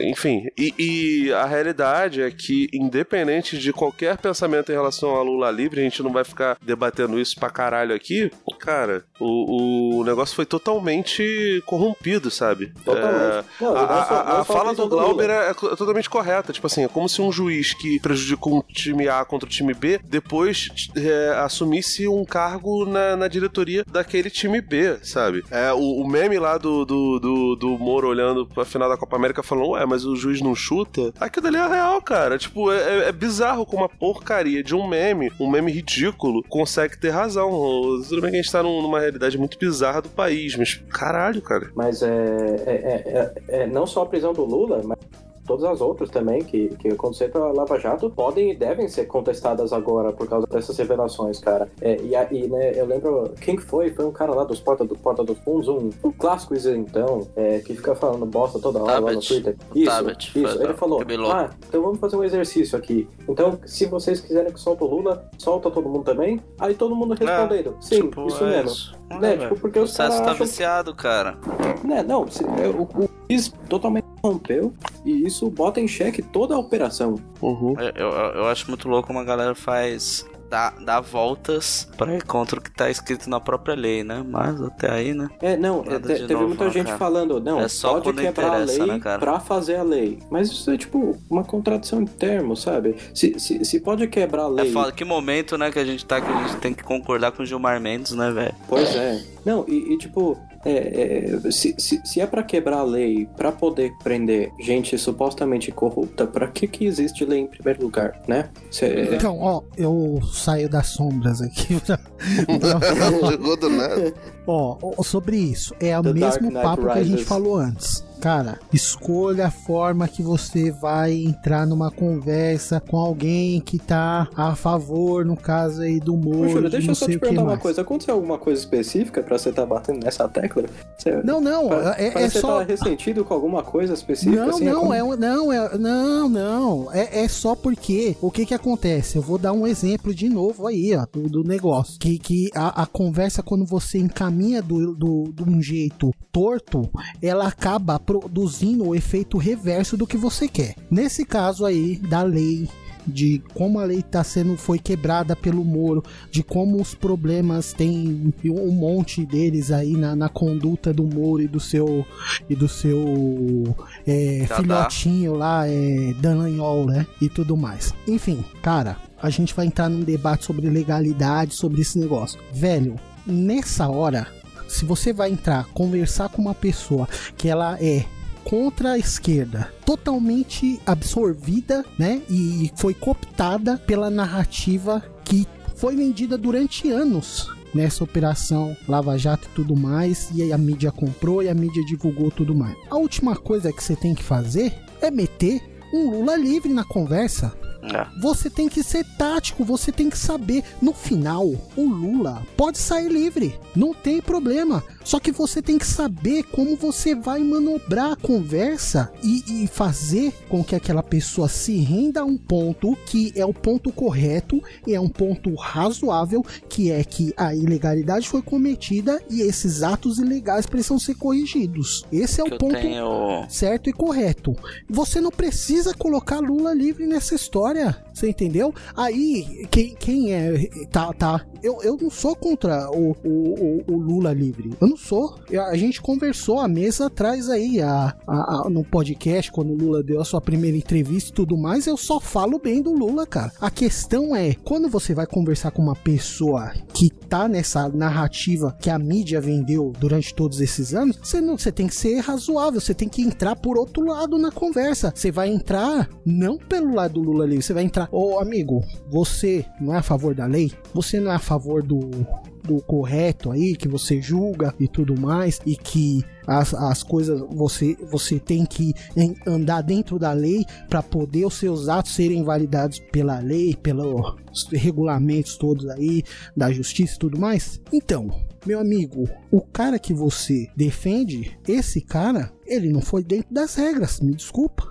Entendeu? Você tem que puxar por outro lado. E no final, você vai chegar no final Lula livre. Só que você não precisa é, jogar logo de cara esse argumento. Que é errado, cara. Você não vai conseguir. Você você não vai conseguir é, validar tipo, seu ponto. E outra, né, Júlio? Se... Desculpa, é, é tipo, mas é tipo fazer o raciocínio pra depois chegar na máxima, ao invés de fazer a máxima e depois chegar no raciocínio. Não, você nem Não, você não precisa chegar na fazer máxima. É. O que, o que eu tenho feito é o seguinte: é bem tranquilo, cara. Assim, ninguém, a galera que é antipetista e tal, concorda. Eu não viro e falo do PT, mas automaticamente todo mundo entende onde eu quero chegar. É o lance, meu. Se coloca na posição de que você tá sendo julgado, ok? Ah, ok. Aí o juiz responsável pelo seu caso tá conversando de forma privada com quem tá te acusando, tá dando dicas e tal. Você acha que esse processo seria legal? Ele só tá fazendo isso com a acusação, não tá conversando com o seu advogado, não tá dando umas dicas pro seu advogado da forma como ele vai te defender. Você acha que esse processo é legal? Ah, não é? Pois é. Então, daí a galera Sim. que vai além, fala, daí você fala, olha só, tem que parar de defender o Moro, porque todo esse monte de bandido que ele prendeu, por ele ter agido criminosamente de forma ilegal, corre o risco de todos esses julgamentos serem anulados. E toda essa galera que você acha que é corrupta e bandida Vai ser solta. vai estar na rua. né? Então, olha só o perigo de ter atitudes como a que o Moro teve, aonde se chega. Vai anular todos os julgamentos. É, bota em xeque. Caraca, é, Bota em né? xeque todo o negócio, como eu disse. E a outra, né, velho? A galera que tá com a camiseta do Super Moro, velho, desencana. Nem se desgasta, velho. Sim. Quer perder tempo, bicho. É, é e é o que o Júlio tava falando. Quem você vai conversar, né? Você não- obviamente você não vai conversar com os caras que, mano, já estão perdidos, não, não tem mais nenhum, nenhum neurônio sobrando, né? Não, então, eu acho que depende nesse ponto aí. Eu concordo, lógico que até eu acabei de dizer isso, mas o que, que acon- acontece? Você tem que entender, por exemplo, eu tenho eh, vários amigos aí, várias pessoas que, a maioria das pessoas que todos nós temos interlocução todos os dias, elas são tão, tão absortas nesse tipo de raciocínio. Sim. Aqui na Grande São Paulo foram 70% a favor do, do, do Bolsonaro, né? Se eu não me engano, nas eleições presidenciais. Sim. Então, a gente tem que ficar tranquilo que a maioria das pessoas que você for conversar lá na padaria, na, na sua coisa, no seu trabalho, e- e na rua, no, na- em qualquer lugar, de 10 pessoas, a média vai ser 7 pessoas que estão nessa narrativa, entendeu? Ah, sim, então, mas daí você, pe- você você vai pergunta qual que é o nome dela. Daí ela vai te falar. Daí você fala, joga no Facebook. Se tiver foto na manifestação pro Moro, Exato. camiseta Super Moro, aí você fala, valeu, falou. Não, não, não, não, ó, olha uma parada. Tudo bem, até parece é, é bem engraçado mesmo isso aí. Mas o que, que acontece? Ó, o, o lance é o seguinte: eu tenho dois amigos, um deles teve escolaridade, teve toda uma base. O cara adquiriu esse, esse discurso meritocrático que é mentiroso. Ele adquiriu esse discurso de empreendedorismo, de não sei o que lá mais, em países da oportunidades para empreender, essa coisa toda, esse mantra maldito que roda por- aí. Cara, com esse amo cara, com esse cara não tem conversa. Com esse cara não tem papo, porque esse cara, eu sei que esse cara, ele já antes de ter toda essa, essa reviravolta política, ele já pensava desse jeito. É, E, e- e você, e você não vai mudar o mindset dele, né, cara? Não, então, é, ele- ele Ah, não vai- esse cara vai- fala de videogame, velho. Não, não eu não falo. Eu trato com educação tudo, mas qualquer coisinha já dou uma, uma patadinha. Agora o que que acontece?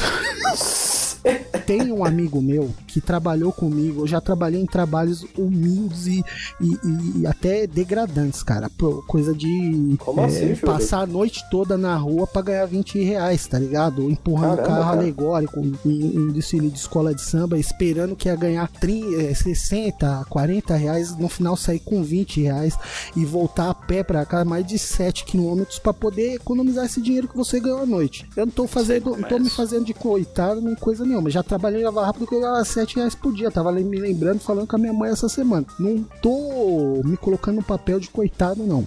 Mas o que que eu tô falando? Esse cara, ele, faz, ele fez esses corre, trabalhou comigo nesses rolês todo. O cara não teve tantas oportunidades, não tem um nível de escolaridade. O cara tá absorto nessa, nessa narrativa especificamente pelo ódio. Pelo ódio que de, de, de ele, logicamente, não ter conseguido e não ter tido as oportunidades que outras pessoas tiveram e de ter é, aproveitado durante o governo Lula, o, o governo Dilma, aquela maré favorável e não conseguiu aproveitar isso e se ressentiu, entendeu? Então, esse cara com nível de escolaridade menor que o meu, que não teve as mesmas oportunidades que eu tive de evoluir nesses anos que teve o- os governos do PT e tudo mais, e que eu não sou uma pessoa que ganha muito, não sou uma pessoa tão bem sucedida economicamente falando, mas entendeu? Eu tenho mais bagagem do que ele e tenho meu ponto de vista. Esse cara é um cara que vale a pena trocar ideia. É um cara que vale a pena ficar quatro horas, cinco horas conversando, debatendo, tentando demonstrar pontos favoráveis à esquerda. É um cara que Entendeu? Apesar de no final ele sair da mesma forma que o cara que teve tem a escolaridade, o cara que eu citei no exemplo anterior. Só que esse cara é um cara que vale a pena você gastar tempo, é um cara humilde.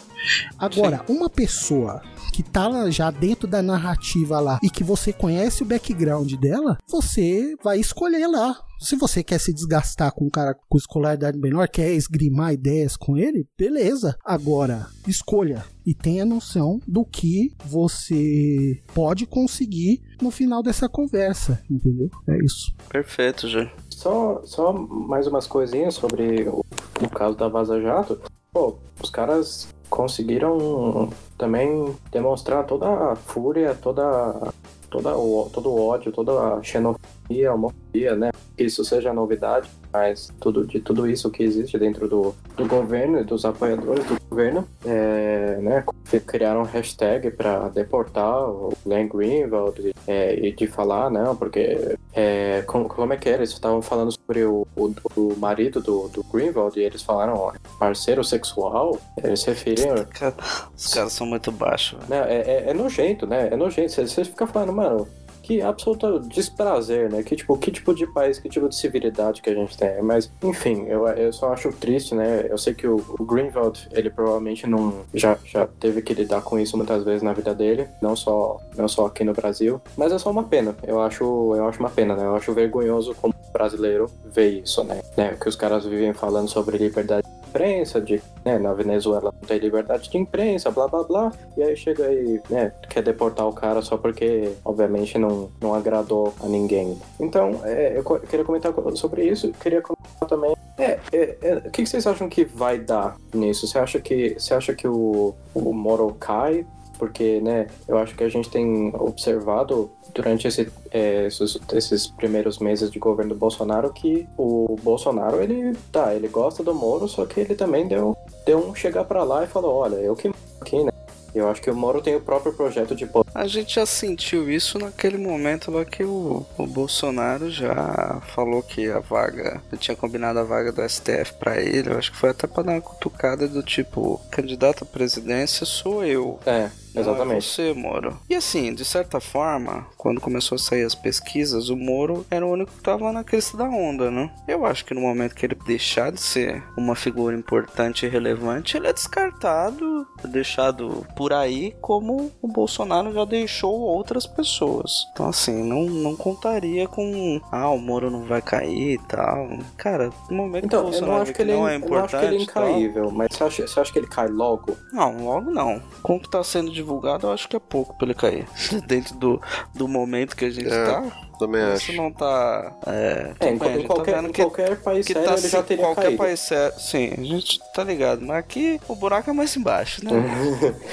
é. Não sei. É, até que o, tem que- até o... Tem que vir mais coisa. Ele tá sentindo, o cara. Tirou, decidiu tirar uns cinco dias aí de férias. né? É, a barra tá pesada, né? Mas é... Pois é. Eu tava vendo, acho que foi o- aquela página lá, o Gula que Ca- Canavieiro, tweetou hoje, falando que, tipo, porra, é, a gente queria ter até um, um país, tipo, uma democracia liberal, burguesa, é, tipo, de fato, assim, é que nem pra poder fazer uma oposição. Mas os caras não querem nem respeitar as leis da democracia liberal burguesa, sabe? Os caras querem viver numa, numa autocracia mesmo. É, é, sabe, sabe o que eu tô falando? Os caras, tipo, é, porque a gente tá- comentou aqui agora que em qualquer país sério já teria caído por causa dessas coisas. É, aqui não, porra. Aqui, aqui é, é, é o velho oeste, assim, tá ligado? É. Porque aqui é fácil, né, cara? Aqui é fácil, aqui a justiça é essa piada e aqui a gente teve a reforma da Previdência que as centrais e sindicais cagaram e andaram. Então, mas é, é- é justamente isso que eu.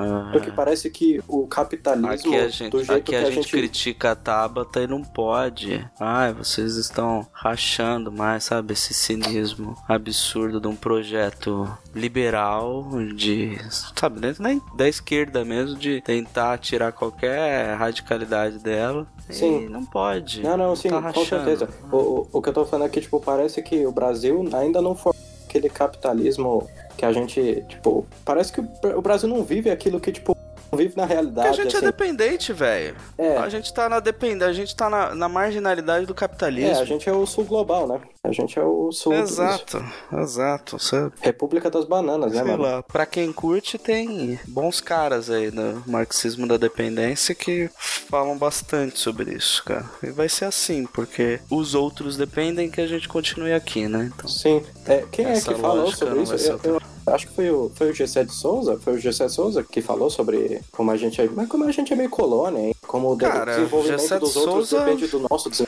de- des- desenvolvimento. É, já são- são naquelas, né, cara? Mas todo mundo aí da, da teoria marxista da dependência é ótimo sobre isso, cara. Rui Mauro Marini. Isso, ele. Vânia, ele também. Vânia é. Bambirra, é, Guerreiro Ramos, é, que mais? O Marini, se eu não me engano, foi o cara que inventou essa teoria. Ele que criou a teoria. É, um dos grandes caras da, da teoria da dependência, né? Sim. Não só ele. Mas o. Enfim, né, cara? Mas o. o... Gess- Gessé é meio... Não, o pra não, lá. G- Gessé não é, não é marxista. Já, Não é nem marxista, Não, é, é, não. weberiano. É, eu só tava. É que, é que pô, é, assim, mesmo, mesmo as pessoas não marxistas às vezes têm análises boas, né? É, sim, sim, claro. E, e- e tem certas coisas do GC que eu gosto, é, outras não, né? Eu acho que. Uhum. é, eu só tava. Eu tava tentando lembrar o nome, mas é, acho que foi o Marini que eu, que eu, eu confundi os nomes. É, os grandes aqui, acho que do Brasil, o, sei lá. Inclusive, Teotônio- leiam. Teotônio leiam dos Marini. Santos, que ele deu cavalinho de pau, né? Teotônio dos Santos deu uma virada no fim da vida, mas tem boas coisas pra se ler também. É, mas, mas Júlio e Júlio e Felipe, vocês querem coisa sobre o Moro talvez cair, sobre a confiança do Bolsonaro no Acho, Moro? acho- acho bem difícil, cara. Eu, desse, desse ponto eu tô, tô bem alinhado com o que o, o que o Flávio pensa, sabe? A partir do momento que ele ainda, ainda é popular e, e, tem, e, e- e tem coisas a acrescentar pro governo, ele vai ser mantido como, como ministro. Mas, cara, o, o Moro. O Moro não. O Bolso, ele não, não poupou nem o Bebiano, que. Pois é, cara. Sabe? Que, que, com, com- quem ele tinha uma, uma certa ligação, sabe? Então, Sim, é. eu me surpreendo zero com qualquer atitude do, do, do, do, do Bolsonaro em relação a isso, porque a palavra, do, do- a, a palavra de ordem do dia não tá, tá longe de ser fidelidade. Sim, os caras largam na estrada, engata a primeira e vai embora, velho. Pois é. Então, tipo Tem assim, não, não. não tem essa, essa mentalidade de, nossa, gente, poxa, vamos. É, não vamos abandonar um, um soldado caído. Se o soldado estiver caído, eles chutam até a cabeça do, do brother. Por aí, velho. Entendeu? Então, assim, eu tô bem tranquilo em relação a isso. Mas também, cara, nesse- é, nessa altura do, do, do campeonato, eu tô torcendo, como diria o nosso querido Luiz Fabiano, entre bater o pênalti e ajudar na briga, eu tô, eu tô torcendo agora pro sangue, pro fogo, irmão. Ah, Eu sim. tô- É... Não, mas. eu tô torcendo pra briga, tá ligado? Não, é, porque, o bom- assim, e, e, assim, é foda porque a gente, gente tá aceitando de bom grado o, o prêmio de consolação, infelizmente. Mas, mas é isso, cara. Tipo, a gente não tem muito que pra, pra onde correr, tá ligado? É, é, é foda. É uma merda ter que pensar nesse sentido, mas, cara, é, é o que a gente tem. Porque acreditar que vai, vai ter um levante, as pessoas vão, vão, vão, ah, sabe, abraçar a gente, a nossa causa, não vai, cara. Não, A não. gente, a gente tem, que, tem que se contentar com as pequenas vitórias do dia a dia, né? Essa daí talvez seja uma. É, eu acho que a única coisa que a gente realmente pode fazer, né? Obviamente ficar defendendo o trabalho do, do Intercept, é o que a gente pode fazer, e, e ficar esfregando na cara cada vez mais. Por, e, e, se- e o que vier disso é, é- é lucro. De alguma forma, né? Tipo, é, É isso. porque a gente tá, já tá perdendo, já estamos tomando no cu. Então, cara, é, é isso. É, a, ge- a gente tem que torcer por briga mesmo, porque a gente tem que esperar que eles se desgastem, né? A gente, obviamente, tem que construir nosso nome. A gente não pode depender só do desgaste deles, obviamente, porque se for ficar esperando por desgaste, a gente nunca vai conseguir nada. Mas o desgaste ele pode nos ajudar e, e se ele acontecer, ele vai nos ajudar. É, Claro. então, Não, então, é isso. a, a preocupação maior nesse caso, velho, pra ser bem sincero, é a esquerda começar a se organizar realmente pra conseguir fazer oposição, porque as vitórias que tem tido têm sido muito mais voltadas pro esse governo é burro do que, sabe, Ah, sim, força que da oposição. Sim, sim, do que mérito. É foda, porque a gente tá falando isso tem, tem 300 anos já, cara, é foda. Não, a esquerda não fez nada. A gente não tem projeto. A gente não apresentou nenhum projeto alternativo de governo, não, apresentou um projeto alternativo de previdência. Quer dizer, é, tipo, a gente tava falando, não, é, a gente não quer a reforma da previdência, mas a gente poderia, quem sabe, ter aprovado alguma coisa menos pior, quem sabe. E não, não o da Tabata. Pau no cu do- da, da proposta da Tabata, mas uma reforma realmente. Porque eu acho que, tipo, é, essa reforma ela ia ser aprovada, de alguma forma ou de outra. Tipo, os caras iam dar um jeito. E, e a gente só tá em negação, Ah, é a gente nossa, tá em, né, tá em inércia. Apresentar uma proposta de reforma, aí não seria tarefa nossa, né, cara? Tudo bem, tudo depende da reforma, vai tirar de quem? Aí até concordo que a gente pode discutir de onde vai, vai ser feita essa conta. É. É, não, é, é, Agora obviamente também a não dá pra proposta. Não, a proposta dele, a proposta, a discurso. nossa proposta não ia, ser, não ia ser aceita por eles, é óbvio. Mas o meu ponto é que a gente tá, tipo, em, em- só negando o tempo todo. A gente tá falando, não, não, não, não, não quer isso, não quer aquilo, não quer aquilo, é tudo ruim. E, tipo, é tudo ruim, só que a gente também não tá falando o que, que a gente queria no lugar disso, né? E, e- e- Ah, eu acho que eu até a- tem, mas não teve É, eu a visibilidade. tem. sim, É. mas não teve visibilidade suficiente. sim, E sim. é preciso ser superada isso, e a gente supera isso. De, não, não tô supervalorizando a importância também de cada um desses diálogos que você pode ter aí no dia a dia, mas é usando as táticas aí que a gente já vem comentando no programa inteiro, pelo menos na minha visão, é ganhar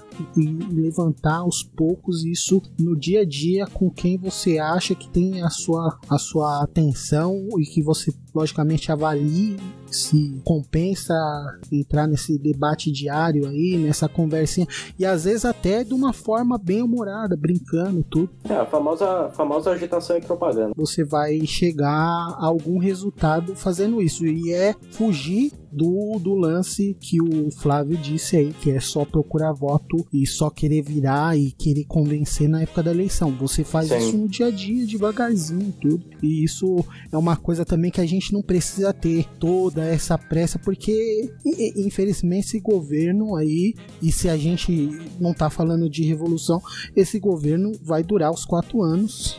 Opa, eu tô, velho. Infe- infelizmente vai, vai ter que ser feito no dia a dia esse convencimento. Logicamente, isso eu tô falando defendendo meu ponto aí do que já vem sendo dito do, do programa inteiro. Sobre o negócio do Moro cair ou não, eu acho que isso é indiferente, cara, porque na verdade isso soma argumentos pra nossa defesa do, do nosso, do nosso ponto de vista e mostra o quão podre, quanto mais o Moro ficar, o quão podre é a retórica que foi construída durante todos esses anos e isso não tem como negar. É só você usar os caminhos certos que a pessoa, concordando ou não com o nosso ponto de vista, é, adotando ou não o nosso ponto de vista, ela vai chegar ao ponto final que é o sistema que a, a Lava Jato dizia que estava combatendo, na verdade é um sistema podre, entendeu? Ela usou de meios ilegais, ela Não, tá não, não, não. A Lava Jato crimes. não tava combatendo. A Lava Jato é o sistema. Então, mas o- que que acontece?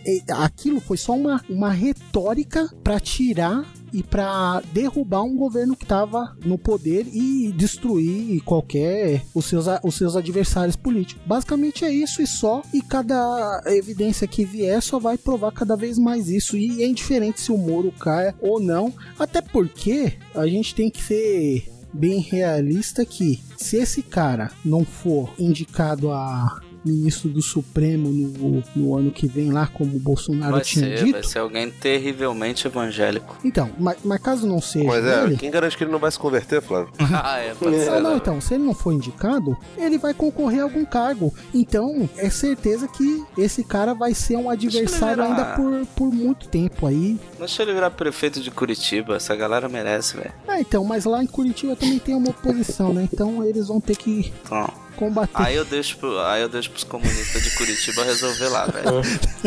Não, mas é o que eu tô querendo Aí não é dizer. problema meu, velho. Esse Paraná aí. Exatamente, não. Separa, já falei pra separar esse Paraná do resto do Brasil, Eu, é, mas o que eu tô. É, é isso, eu tô, eu tô bem nessa, nessa mesma linha de você, ô que tipo assim, fiquemos, entre aspas, tranquilos que esse cara é um, um inimigo aí que vai ser combatido a longo prazo. E se ele caísse ou não, ele ia continuar sendo o inimigo que a gente teria que combater durante anos aí, Ah, sim. pra que Ele é- a, narrativa dele fosse destruída. Que ele não tem o. não tem o carguinho dele de juiz pra voltar, né? Exato. Então, então ele ia se, se candidatar a alguma coisa, nem que fosse vereador, né? Exato. Enfim.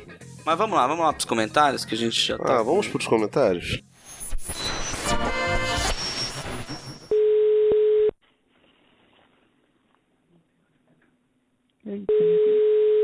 Alô?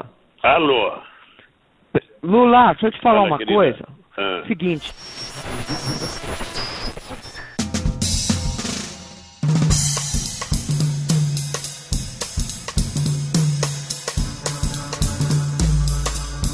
Eu vou. Vou pegar um aqui só pra ilustrar a coisa.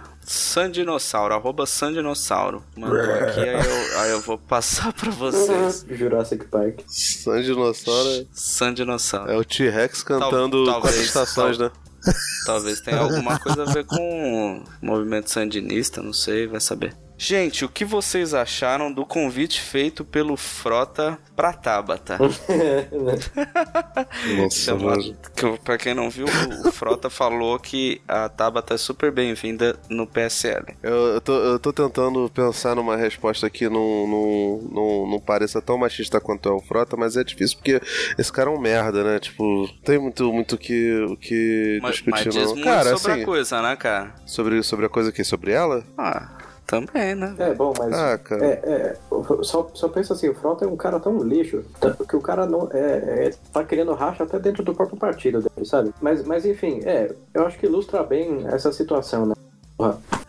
A, é a- a- a Ela mulher tá mereceu, ela mereceu A mulher tá no. PDT, cara. O Brizola deve estar, mano, se revirando no caixão. E, né, eu, eu sei que, tipo, o PDT deixou de ser. deixou a sua tradição brizolista de lado há muito tempo, mas, Ah. tipo. Ah, o quê? O que que foi? O, Rafa, não, eu concordo contigo. Só que, Rafa, o, o, o- os, se você for passar aqui no Rio de Janeiro e for ver os, os discípulos do, do, do, do Brizola, irmão, tu, tu sabe, É, tu. então, mas tu- o Brizola quem colocou na, na política é o garotinho, né? Sim, é isso que eu tô falando. Os filhotes do Brizola, não, o do Cesar caralho. Maia, o Rodrigo Maia, que tá hoje lá na liderança, ele só existe por conta do, do Brizola. Então, assim, ele nunca foi uma pessoa de, de escolher bons é, possíveis sucessores.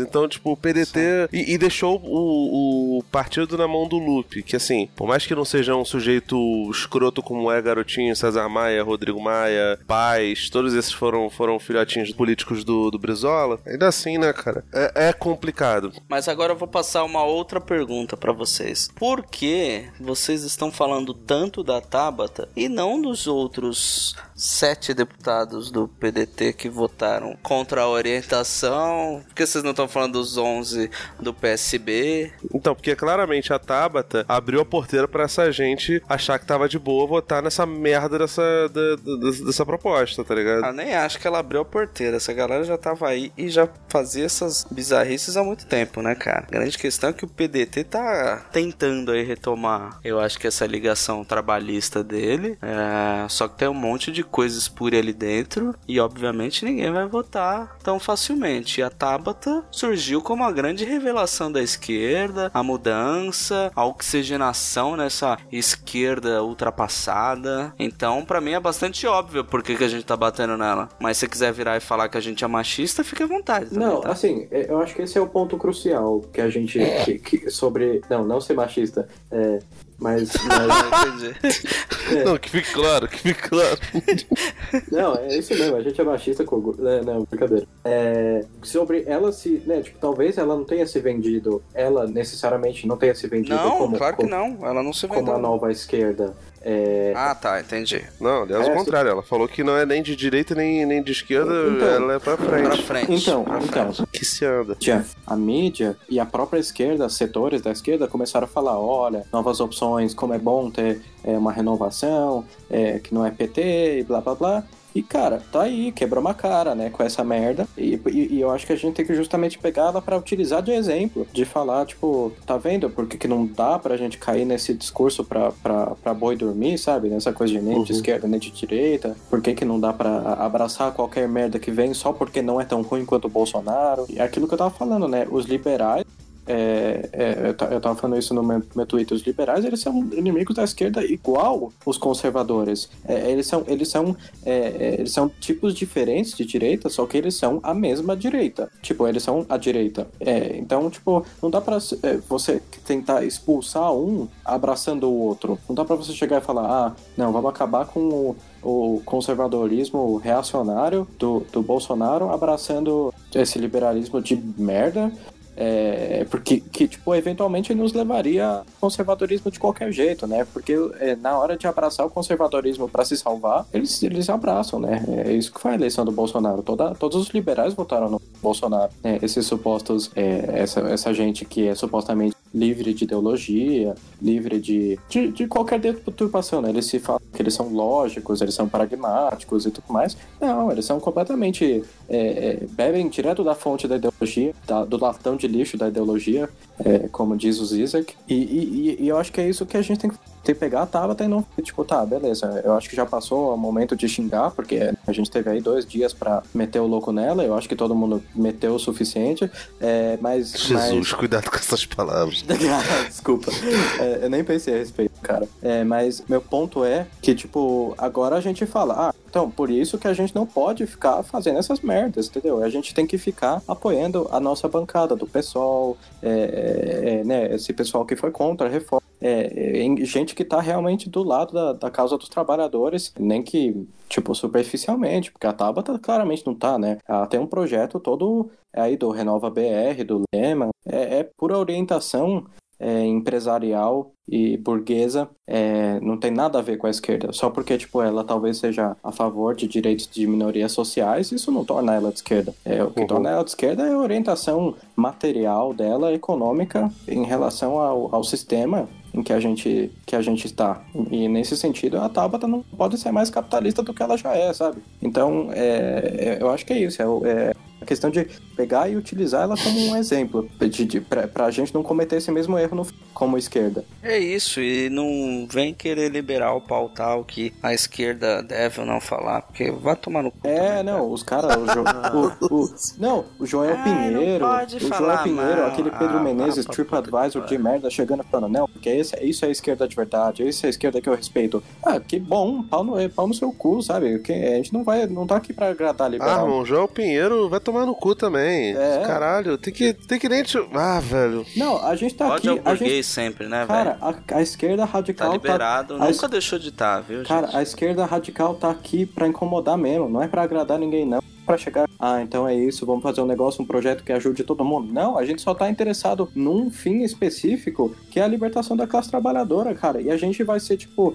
é, é, é, é, não vai parar e não vai é, abdicar desse objetivo, sei lá, até o fim da história, É, até, até o comunismo social, porque é, porque é isso que nos define. Essa é a definição de esquerda, é, ou pelo menos da esquerda radical, como a gente conhece, como a história conhece, como a sociologia define e tudo mais. Então não tem como chegar e falar os caras, não, porque é isso que é a esquerda, a esquerda tem que dialogar com a direita e tudo mais, mas Pô, os caras, olha a proposta que os caras fizeram. Da gente, né, começar a trabalhar com 20 anos, se aposentar com 90, sei lá, 80. Ó, é, isso se você não. Isso com emprego contínuo, né? Se você não for desempregado, se você não, se você não for despedido em algum momento. Então, cara, como que a gente chega- tem que falar, não, beleza, a gente tem que é, aceitar isso e, e trabalhar com o que é com, com isso. Não, porra, a gente tá aqui pra, pra defender o trabalhador. Não dá, Deixa não dá passar pra. aqui uma, passar uma pergunta aqui pro, pro Júlio, que também tá aqui no, no Twitch. O que vocês acharam do choro do Rodrigo Maia? O, cho o choro do Rodrigo Maia? É, e aí, Júlio, o que, que você achou? Não sei, cara. É... Você ficou tocado? Se emocionou, velho? Então, eu, eu tava chorando na hora, mas não era pelo Mas mesmo não era por isso, né, motivo, velho? né, cara? Eu Não tava- era pela vitória pessoal, Pois né, é, do Maia, eu você tava tava chorando chorando de pelos emoção. trabalhadores, entre esses trabalhadores eu tô incluso, que tomaram no rifiofó, tomaram no rabo e vão engolir agora aí, ó, essa reforma aí e, e vão trabalhar agora até o fim de suas vidas aí. E é muito interessante, eu, eu tô falando isso, tipo, porque o, o que que acontece? Eu sou uma pessoa que eu não tenho uma saúde tão boa assim, né? Eu acho que eu não vou me eu, eu acho que nas condições anteriores eu já não me aposentaria. Eu não, não me vejo chegando na, na idade mínima lá de aposentadoria, nem a, atual, né? Mas enfim. Júlio, mas aí, né, velho? Eu fico vendo as, fo- as fotos dos pratos aí que você fica cozinhando e nem convida aí. Então tá explicado por quê, né, velho? Não, mas o que, que eu tô dizendo? Eu, eu não fico chateado por mim, então, porque eu sou um cara realista, entendeu? Eu tenho a minha visão aqui que eu acho que eu não vou, não iria chegar nem na, na, na coisa atual. Agora, tem um A monte de gente gente. devia fazer um, um canal no YouTube com o Júlio, velho. Culinária insalubre. o Júlio fica cozinhando os torresminhos e várias paradas. Caralho, Júlio. E olha que Vai eu não com- me chamo Júlio Bernardo, hein? Caralho, irmão, vai com calma aí, Não, eu parceiro. só, só tô falando que assim, ó, George Soros é judeu, ele não aprovaria, viu? Não aprovaria. Ah, é verdade. Tira da edição, então. Não vai parar de pingar. Ma- a- ma- mas a minha tristeza é com relação a quem vai viver e vai ter que cumprir aí esse labor e vai ser roubado lá no final e não percebeu ainda a sua, a sua, a sua condição nesse momento aí, tá sorrindo, comemorando a reforma da Previdência. aí. Parabéns a todos. Os envolvidos. É isso aí. É, é o choro do Maia, ele é sintomático né, do- dos poderosos aí. Enquanto eles choram de emoção, eu choro de tristeza. É, pois é. Eu vou falar mais uma vez Fala, sobre, a- Rafa, a, sobre, fala sobre a. Tabata, cara, porque, tipo, ela. ela, ela Tá apaixonado, menino. Tá calma, apaixonado. calma, Não, então, não, desculpa, calma tô- então eu que eu vou te puto. passar uma outra pergunta. Eu tô puto. E daí você complementa com isso. A última pergunta aqui do. O outro parecia o João nosso- Kleber. Para, para, para, para. para, para, para, para. Daí foi proposital. Me segura, me segura que eu tô pergunta puto. aqui é, foi o seguinte: por último, o que, que vocês acham da recuada do PDT em tirá-la do partido? Bando de frouxo do caralho. Vai, vai. Seja breve, porque o podcast já tá longo. O que, que vocês Não. esperavam de um, de um candidato que foi viajar pra Europa no segundo turno? Não, assim, ó. começou, começou. Voltamos. É. Voltamos para a eleição. Mas, mas assim, é, obviamente os caras não quiseram perder. Porque assim, se eles tivessem que expulsar. Se eles, se eles tivessem que expulsar a Tabata, eles teriam que expulsar os outros sete, né? Os outros sete Sim. que votaram é, pela reforma da Previdência. Deveria. Então, sim, mas tipo, os caras não querem perder a força deles lá.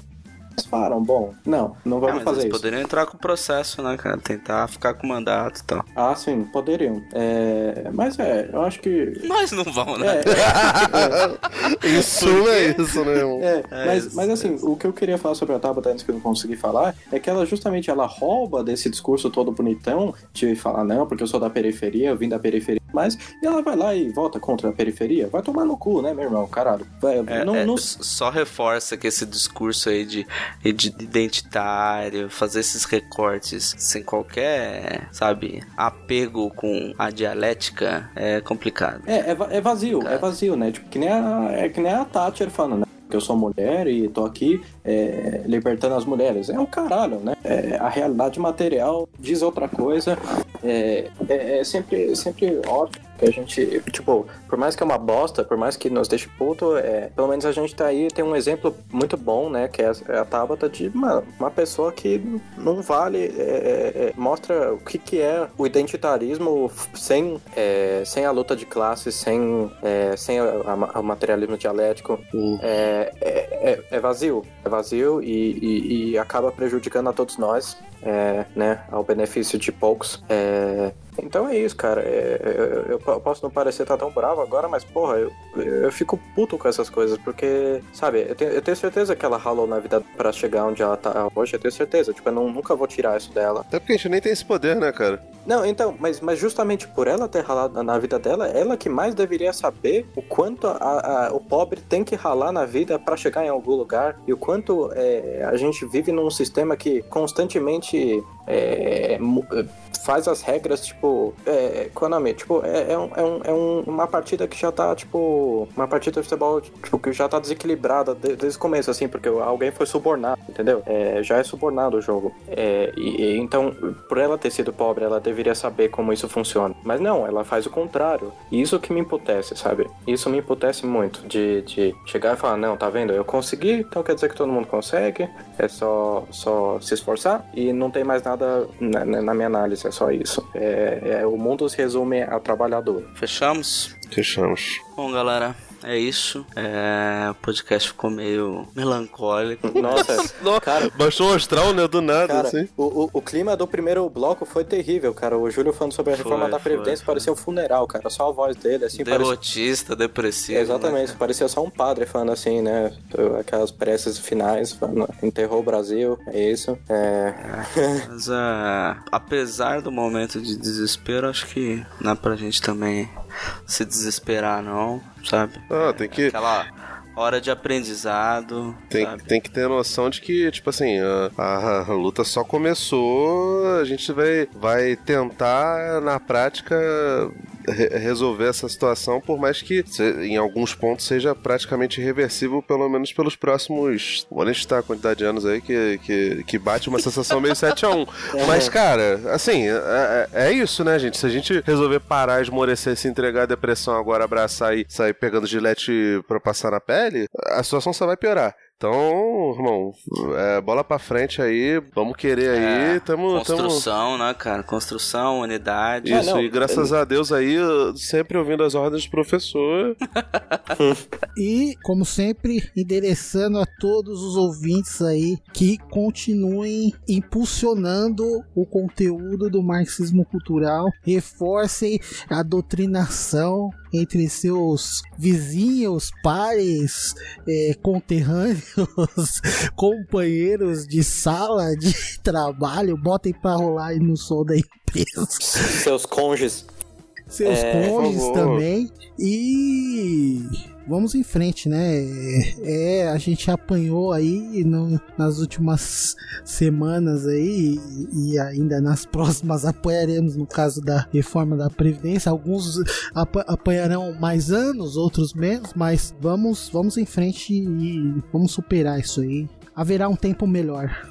Compl- querer complementar, Júlio, não só impulsionar o nosso conteúdo, mas eu acho que, tipo, im- impulsionar o conteúdo de esquerda radical, né? Todos, todos que tem é, aí nas redes sociais, eu acho que, tipo, a gente tem uma pluralidade de opiniões e, e ideologias aqui, né? Tem o Revolu Show, tem a Sabrina, tem o Jones Manuel, o Vira Casacas, tem o Humberto, Saia da Matrix, e, e, né, eu acho que todo, tem um... Tem um Teologia do Boteco. Tem Sim, galera aí, tem, velho, tem uma galera, um puta trampo. tem um puta trabalho, é, tem a Dimitra Vulcana, que é né, ativista LGBT, cara, Tem um podcast bem interessante aí, eu não sei se tem muitos ouvintes também, do Rio que tudo arrasta, que chama. Puta, tem um lado B o do lado Rio B do que Rio é ótimo maravilhoso. também. É, então, É isso, galera. Então é isso, cara. Apoiem esse conteúdo radical de esquerda, porque esse pessoal, né, a gente tá aqui, a gente faz nossa parte, é, a gente né, dá nossos 20 centavos aí, é, mas, mas tá todo mundo fazendo sua parte e, e a gente precisa do apoio de vocês. Porque, tipo,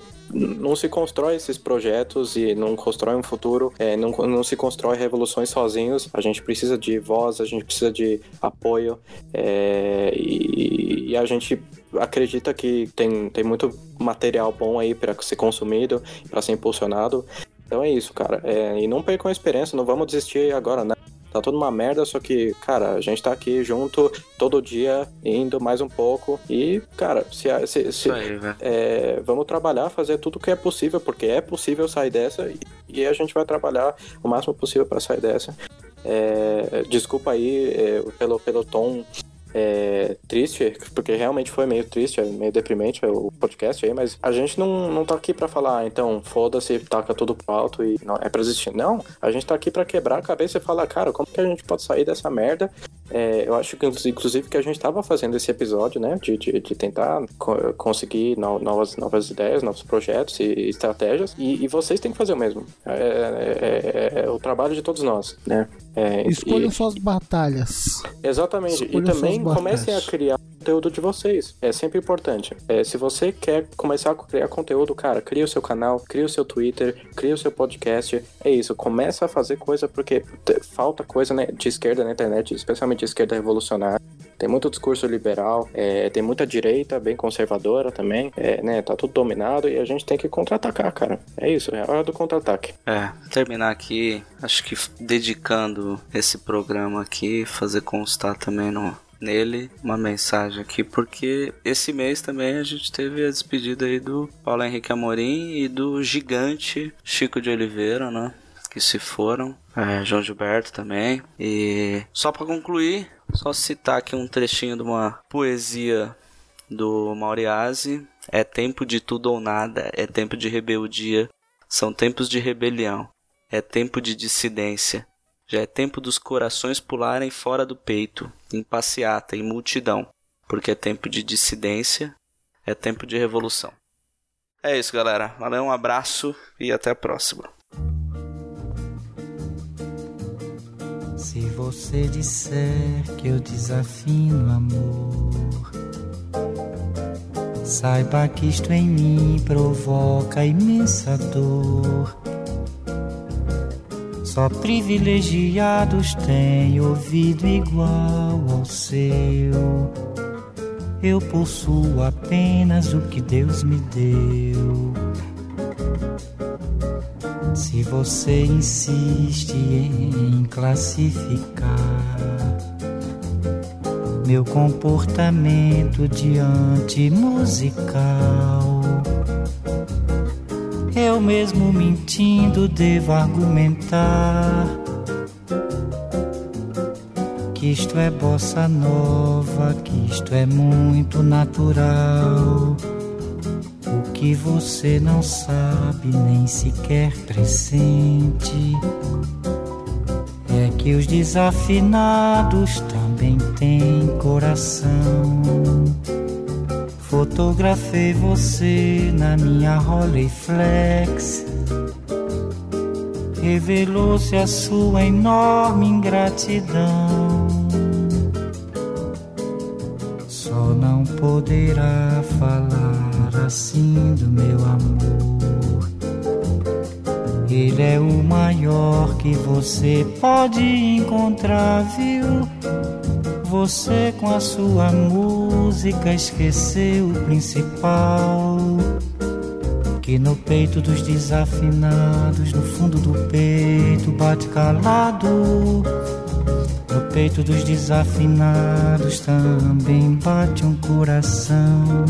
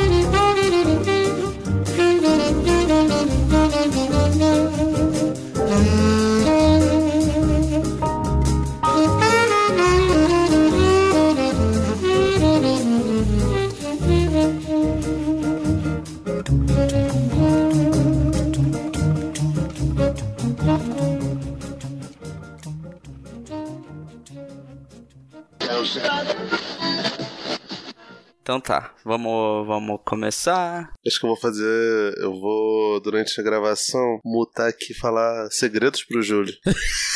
só, só ele vai saber. A linha do Equador mede. Falar só. Ficar Cara. fazendo é, ASMR, tá ligado? A SMR é bom, hein, velho? Ô, tem uma conta, tem uma conta que me segue chamada ASME, ASM, não, AS Marxist. É tipo, é, é pra ser um. É, Mas tem canal no YouTube? Se tiver, me manda É, que eu não, quero então ver isso tem. agora, velho. é um, é um Quer dizer, não ASMR, agora. tipo, marxista, assim e tal. Real cola no link, velho. Aí, ó, já tem, já tem um extra, indicação cultural ASMR marxista pra vocês, galera. Tá bom. Vamos aí, vai, né? Tá ótimo, né? Vamos lá. Tá ótimo. tipo, o silêncio do Júlio e do Felipe Nossa, caralho. disse vocês são- tudo. né? Vocês são muito. Vocês não, você. Que o, o, o, o Rafael é civilizado. Então tá, então vamos lá. Vamos lá.